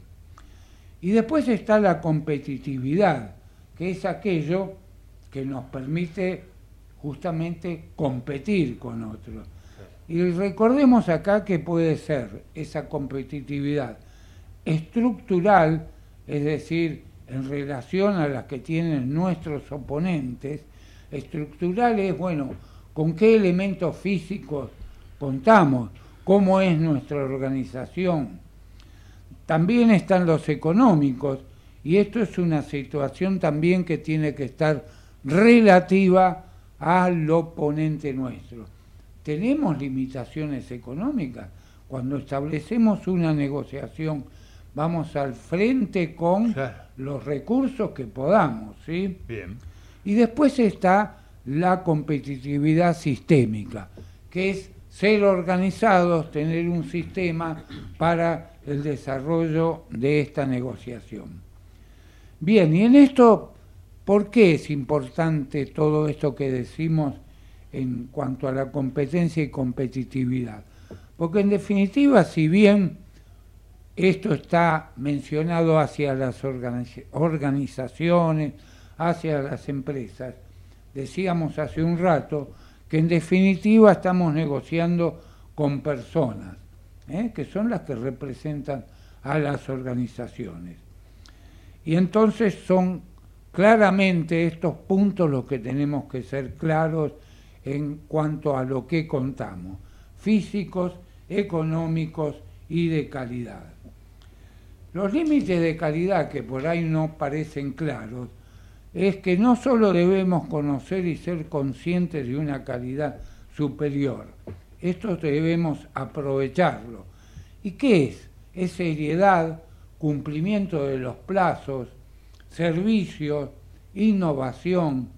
Bueno, vemos que muchos de estos aspectos están vinculados a las empresas, a las organizaciones, Sí. pero también valen en lo personal. Claro. Tenemos que Sí, ser sí. creativos, innovadores en las propuestas que hacemos a nuestros oponentes.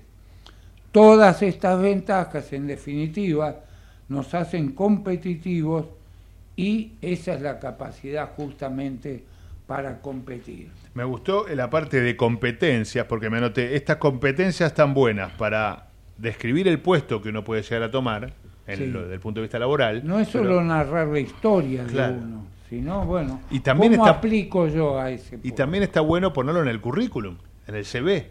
Claro. ¿no? Las dos ¿no? cosas. Sí, sí. Ah, anoté bien. Sí, sí, Bien, bien, bien. bien. Dos, otro poder, el poder de correr riesgos.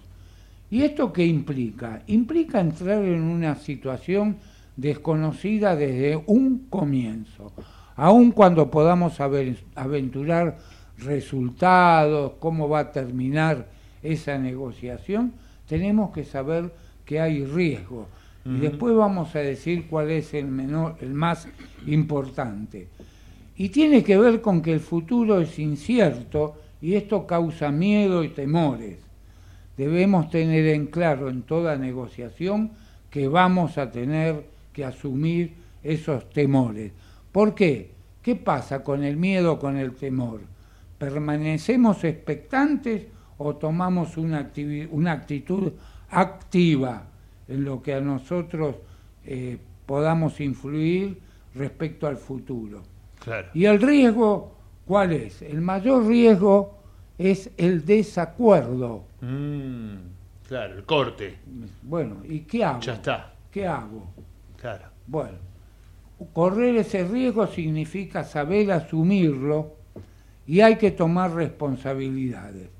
Tenemos que volver rápidamente al circuito de la negociación tal cual lo estamos explicando en este método de Harvard. Preparación, comunicación, las alternativas propuestas fueron las correctas. ¿Cómo desarrollé la, la entrevista? ¿Tuve una actitud proactiva? Ah, o sea, una autoevaluación decir, de la entrevista. Volvemos a recomenzar todo. ¿sí? Bien. Sí, sí, sí. para sí, sí. no perder esa posibilidad de llegar a un acuerdo. Bien. El poder de hablar poco y preciso. Chester Carras lo presenta. Chester Carras es un maestro Ajá. de la negociación. Chester Carras. Carras. Sí, americano. Creo Bien. que es de California. Sí. Uno de sus cuatro libros más famosos es el, el que se llama Negociación Efectiva. Bien. Nació en marzo del 76. Ah, bueno, todo sabe. Qué Es genio. un, un pope de todo esto. Bueno, ¿y qué es esto? Hablar poco y preciso. Es la posibilidad de escuchar y por ende esto nos hace recibir información. Un pequeño consejo. Sí. Cuando alguien comienza una negociación con el, con el oponente, ¿qué tal si la empezamos? Lo escucho, por favor. Claro. ¿Qué tiene para plantear? No, ¿qué tiene para decir? Para ¿Qué tiene para decir? La palabra planteo no, no es buena. ¿No te gusta? ¿Qué tiene para decir? ¿Para ¿Qué plantear ya para es un decir? problema? Lo escucho. Sí. ¿eh? ¿El planteo ya no te gustó? No. ¿Qué tiene para decir? ¿Qué tiene Claro. para aportar? ¿Qué tiene para aportar? Si ya está definido Claro. el tema, ¿no? Claro. Y esto no es mantener un perfil bajo, no significa falta de transparencia, es una cu- cuestión de privacidad, seguridad y una forma de obtener información. Y está bueno esto que decís, porque en, en- en la corrección que me hiciste, porque uno tiene que aprender a usar el vocabulario correcto Sí, en obvio. negociación. Sí, porque podés meter la pata. El lenguaje, Sí, sí, sí. hasta, hasta, viste que hablábamos recién del humor, Sí. ojo también ahí, ¿no? Porque Claro. muchas veces no juega a favor. Claro, Cuando hay tensión, Sí. Dicho esto, después ya entramos en una parte linda y lo dejo a Guillermo. Dale. Son las tácticas y contratácticas. de Voy la negociación. De la negociación. Tácticas y contratácticas. Claro, cómo tenemos que actuar ya en acción, ¿sí? Bien, dale, La corte. primera que vamos a ver es la basura. El título nada más, decime. Basura. Eso, basura. Sí. Bueno, déjamelo picando. ¿Te anotás que llegamos hasta ¿Qué- ahí? qué que- Tácticas. ¿Qué se hace con la basura? Se la pone abajo de la alfombra. Se tira. Se t- Bien, gracias. Por favor. Y lo tengo a mi izquierda a Guille, que ya nos adelantó, que nos va a hablar sobre la Jornada Mundial de la Juventud de Río de Janeiro. Exactamente, sí. La idea es hacer cada tanto una columna especial, eh, con anécdotas eh, especiales también. Eh, en este caso eh, se trata de las jornadas eh, mundiales para la juventud que se realizaron hace exactamente 10 años, en el 2013. Con la presencia del Papa recién asumido. Eh, la idea es, por un tema de tiempo, eh, si te parece bien, este Fili, como habíamos hablado Dale, antes, sí. eh, dividirlo en dos partes. Sí. ¿Por qué? Porque, eh, porque las jornadas se dividieron en dos partes. Eh, la primera fue la previa, la- yo la llamo Niterói, entre paréntesis la previa. Ah. Niterói es una ciudad que está a 13 kilómetros de Río de Janeiro. Sí. Eh, la columna mía no va a ser ni ecuménica ni turística tampoco. Es de experiencias. Ok. Eh, y bueno, en Niterói nos recibieron, eh, nos recibió un grupo de, de, de gente, de familias que nos alojaron en sus casas. Eh, fueron los siete días previos a la llegada de Francisco. Eh, un dato, un dato interesante eh, para tener en cuenta es que mm, eh, cuando se planificó esto, eh, yo no la iba a acompañar a mi hija, fue mi hija con unas compañeras del colegio, eh, dos monjas del colegio que organizaron el viaje y nos consiguieron unos precios increíbles, este, pagamos en cuotas el viaje y todavía no había asumido Francisco. Claro, Porque el año claro. anterior estaba Benedicto XVI. Entonces, eh, bueno, fueron eh, O sea, que algunos lo ibas a ver padres- a Benedicto vos, en realidad. Claro, y algunos docentes. Y eh, ya teníamos todo armado para julio del 2013 y en marzo de ese año el gran boom asumió Francisco, Mm. bomba. Papa argentino, Claro. Maradona, Fangio, Messi, la reina máxima de Holanda y Francisco. Furor total. Este, Todos lo que- querían ver, además. Claro, claro. Eh, bueno, y entonces eh, fuimos a... mm, eh, bueno, fuimos primero a, a Niterói. eh, entre paréntesis, estaba tan nervioso cuando esto de tener que combinar con gente. eh, yo, yo voy a contar el lado B un poco de todo esto, ¿no? De combinar con otras personas en el aeropuerto y qué sé yo. Este, hice un montón de ruido al salir a las 3 de la mañana de casa, me fui con mi hija nomás. y al final podés creer que se pinchó la rueda del remis, un No. remis muy conocido de esto que van de Seiza. Por suerte, como era una empresa muy importante, enseguida vino otro. este Y bueno, em, cuando llegamos allá nos recibieron eh, varias, eh, varias personas eh, y bueno, nos, nos, nos llevaron a un montón de actividades y nosotros estábamos sin dormir. Va, yo por lo menos, eh, una de las cosas que me di cuenta es que ya no tengo 17 años, ¿no? No, También no, estábamos no, de un lado para el otro. Y hace 10 años tampoco. Sí, tampoco. Eh, esa es una de las conclusiones que te adelanto a las cuales llegué, pero eso el próximo programa. digo. Bueno, y mm, eh, resulta que eh, nos llevaban un montón de actividades y no podíamos decirle que no porque se ofendían además. Claro. Habían preparado con tanto cariño, con tanto amor. eh, tenían como base un- una, una parroquia Sí. eh, y, y ahí, bueno, nos encontrábamos. Eh, si yo creí que, que esto era intensidad, no saben cuando les cuente después en las calles de Río de Janeiro cuando vino el Papa, fue terrible. Pero esto, eh, bueno, fuimos a varios lados, eh, me costó seguirles el ritmo y recién a la noche, eh, esto fue muy gracioso, a la noche no- nos dijeron con qué familia nos tocaba alojarnos. Entonces, eh, de todo el grupo er- eran tres chicas, eh, tres chicas de 15 años, de, entre ellas mi hija, de... ahora tiene 25 obviamente, eh, de tercer año y la, y la mayoría de cuarto año, eh, de 16 años. Entonces eh, fuimos a... mm, eh, Una casa de bueno, familia. claro, una casa de familia. en, a, la, a la no- a la- a la noche fuimos eh, eh, por un morro, subimos, no entendíamos nada, pero bueno, igual confiábamos en tanta gente de confianza. eh, y llegamos a la casa y bueno, el matrimonio eh, Aparecida y Cabeza. Ah, ¿Por qué estos nombres? Aparecida, como la Virgen. Este, claro, allá, allá es como María acá, Claro. el nombre una virgen este, morena, digamos, parecida. Eh, y cabeza, ¿por qué? Todavía nunca supe el nombre. ¿Por qué? ¿Por qué? ¿Cabeza? No, porque... ¡Eh, cabeza! No, porque Ah. le, le- eh, Sí. sí, era cabezón el señor, pero le, le preguntamos a uno de los muchachos de ahí de, de que nos recibieron, ¿Cómo bueno, se aparte, eh, ¿Quién, decía, Cabeza? pero- claro, decía, pero, pero ¿por qué, por qué le dicen cabeza? ¡Ay, cabeza grande! Grande. decía. Claro, pero yo puedo decirle cabeza porque yo no tengo confianza. Recién, recién llego. ¡Ah, cabeza! Como diciendo, vos, vos, vos metele. No, macanudísimo el tipo. Claro. Cuando me despedí, este, cuando me despedí de él, le dije, adeus, cabeza. Adeus, cabeza. Espera que te peino, para. Bueno, y este matrimonio, eh, bueno, nos preparaban unos desayunos impresionantes y nos llevaban a todos lados. ¿Fruta o eh, de pan- todo, panes? de todo, de todo, de Budines. todo, desayuno brasilero, Ah. sí, de todo, eh, cafeciño, No. de- después- ovo, bueno, bueno, y Ah, la clase de portugués no va a dar ahora. este, y vos sabés que no, eh, to- eh, todas las, eh, las actividades que teníamos eh, eran re temprano, o sea, era tipo 6, o sea, no es que nos levantábamos a las 6, a las 6 nos juntábamos y ellos nos llevaban a tal o cual lugar, este, o sea que nos adoptaron durante una semana. Eh, y cuando llego al...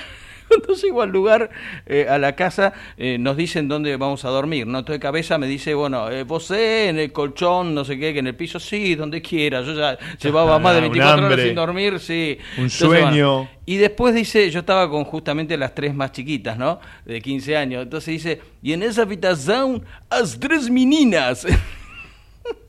y yo la volví loca. Todas las mañanas decía, bon día, meninas. Entonces me levantaba. Y eran, eran bastante, bastante traviesas, qué sé yo, entonces tardaban en dormirse y yo le decía, miren, eh, eh, no, no hagan ruido porque esta gente se, se levanta temprano para prepararnos el desayuno y después llevarnos. Y, eh, y Cabeza me decía, no, no problema, no digo, no, no, no, pero de, Claro. de- de- de decir, no, está bien, entonces después se, se calmaban. Pero bueno, la pasamos bárbaro y... eh, después, este, eh, bueno, una, una- un, un par de, de anécdotas muy lindas. Eh, bueno, fuimos a varias, a varias jornadas. Yo, mira, tengo que estar en un país extranjero para hacer esto. Eh, yo me ponía a bailar en las misas, porque eran misas tipo, tipo carismáticas, eh, con temas este, eh, movidos, ¿viste? Pensamos, Cordero de Dios, ¿viste? No, no, todo, todo, ¿viste? Todos los bailes. Yo bailando, mi hija me miraba y se reía. ¿Qué hace, papá? Digo, no sé, me solté, ¿viste? En el extranjero. Y mm, entonces, en las misas, em, lo- el, cura, por supuesto, eh, bueno, era todo en portugués desde ya, leía la, la, la humilía y después la leía yo, como si fuese el cura, pero en castellano. O sea, ahí me sentí como un embajador y después hicimos catación. No sé si dice catación, así de, de dulce de leche, Ajá. porque hicieron Una cata, flan. una cata. Una cata de dulce de leche. Hicieron flan en una. eh, en- nos dieron una sorpresa, nos recibieron, qué sé yo, en, en una reunión que no sabían que, que no sabíamos que nos iban a hacer a nosotros. Entonces eh, hicieron. eh, eh, Aparecida hizo flan. Yo digo. eh, le dicen a seña que espere. Aspetto así. un attimo. Eh, eh, trajimos dulce de leche muy de una marca muy conocida de Mar del Plata con la banderita argentina. Ahí me sentí un embajador. Ah. Y todas las señoras de ahí, todas con una cucharita de plástico haciendo una cata de dulce de leche. ¡Oh, muy rico! Muy sabroso. Y, y después otra ¿Cómo cosa. decían? ¿Cómo decían? No, no, no sé cómo se dice. no sea malo. Sabroso. No sea malo. Sabrosiño. Este, y después otro momento ya más serio, donde también nos sentimos embajadores, es que le llevamos de regalo una imagen de la Virgen de Luján. Bien. Y, y bueno, y le explicamos la historia porque no la conocían, etcétera, etcétera. Le contamos sobre todo las, las dos este, hermanitas que fueron con nosotros. Y eh, después la pusieron jun- al lado de eh, la Virgen de Aparecida. Eh, y las señoras de ahí del lugar y todo, con mucho respeto, se acercaron y miraban a las dos, rezaban a las dos. Fue un momento muy muy muy lindo. Eh, yo lo que vi, eh, eh, digamos antes, como para ir cerrando esta primera parte, es que yo creo que, bueno, siempre se dice que hay muchas eh, sectas en Brasil, pero la parte religiosa yo la vi bastante intensa y hasta puritana, te diría, porque eh, en un momento dado, en una de las misas, las, tre- las tres meninas estaban con un shortcito y las chicas brasileras de un año más que ellas, nada más que un año más, Pantalón llevaron, largo. Sí, la llevaron a un lugar para que les prestaran unos, unos jeans eh, largos y qué sé Y yo. si Digo, vas al Vaticano con pollera tampoco se puede entrar. Claro. Pantalón largo. Sí, sí, sí, sí, sí. Y bueno, y realmente, bueno, una experiencia No, no, muy linda. No hace falta que te vayas a Brasil, ¿eh? No, no, no, Acá en no. Argentina también. Sí, sí. Sí, bueno, sí, claro, sí, sí. largo. No, no, por eso, pero este, pero igual, este, yo lo- los noté con bastante, sí, con mucha, con mucha intensidad Qué y aparte, bueno, con toda la fuerza juvenil, este, eh, nosotros los jóvenes le dimos mucha fuerza Sí, te a vi, estas joven. jornadas, este, eh, y después como bailo es otra cosa, no, ya eso es otro tema, Y pero esto soy todavía- bastante de madera, pero Todavía no lo habías visto a Francisco. todavía no lo he visto a Francisco, todavía no, yo pensé que esto el título de la, la primera vez que lo viste a Francisco. Eh, bueno. Hecho papa, ¿no? Porque yo lo vi No lo- mano a mano en el. Sí, sí, sí. No, veces. bueno, me, después le voy a contar, pero me, me costó, no, no llegué a verlo del todo. Muchas veces nos comimos unas lluvias terribles y no lo pudimos ver por falta de cupo. Una invasión de argentinos, Mm. un bolonqui terrible. Yo creí que esto que les conté era intensidad, pero no, todavía No, faltaba la segunda falta. parte, que es muy interesante. Sí les puedo anticipar que esto para mí fue como un viaje de egresados, pero a destiempo. Este, ya no estaba para estos trotes. Pero la verdad que fue una experiencia muy buena. Eh, La próxima vez les voy a contar todo lo de Río y por supuesto al final me voy a poner serio y les voy a decir qué es lo que aprendí y que a lo mejor les puede servir a, a muchos. Obvio, Perfecto. obvio, claro que sí. Bueno, nos estamos yendo nosotros. No, ¿Eh? Le sí, gu- Ya, Ya, tampoco. bueno. Qué rápido pasa el tiempo cuando uno la pasa bien. Las cosas, bueno, frases, ¿Qué hacemos las lunes? frases. ¿Eh? ¿Qué hacemos hasta el lunes? ¿Qué hacemos hasta el Bueno, podemos hacer radio mañana si querés. ¿eh? Gracias, Chao. Javier, en los controles. Un abrazo enorme a Nati. ¿eh? Y un abrazo enorme también a Majo.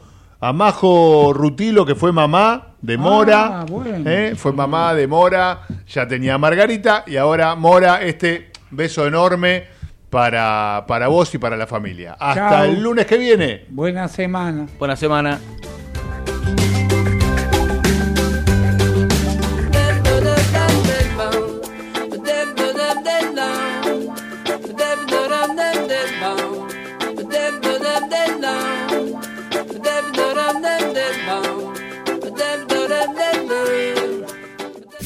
Desde Buenos Aires, transmite LRI 224, AM 1220, Ecomedios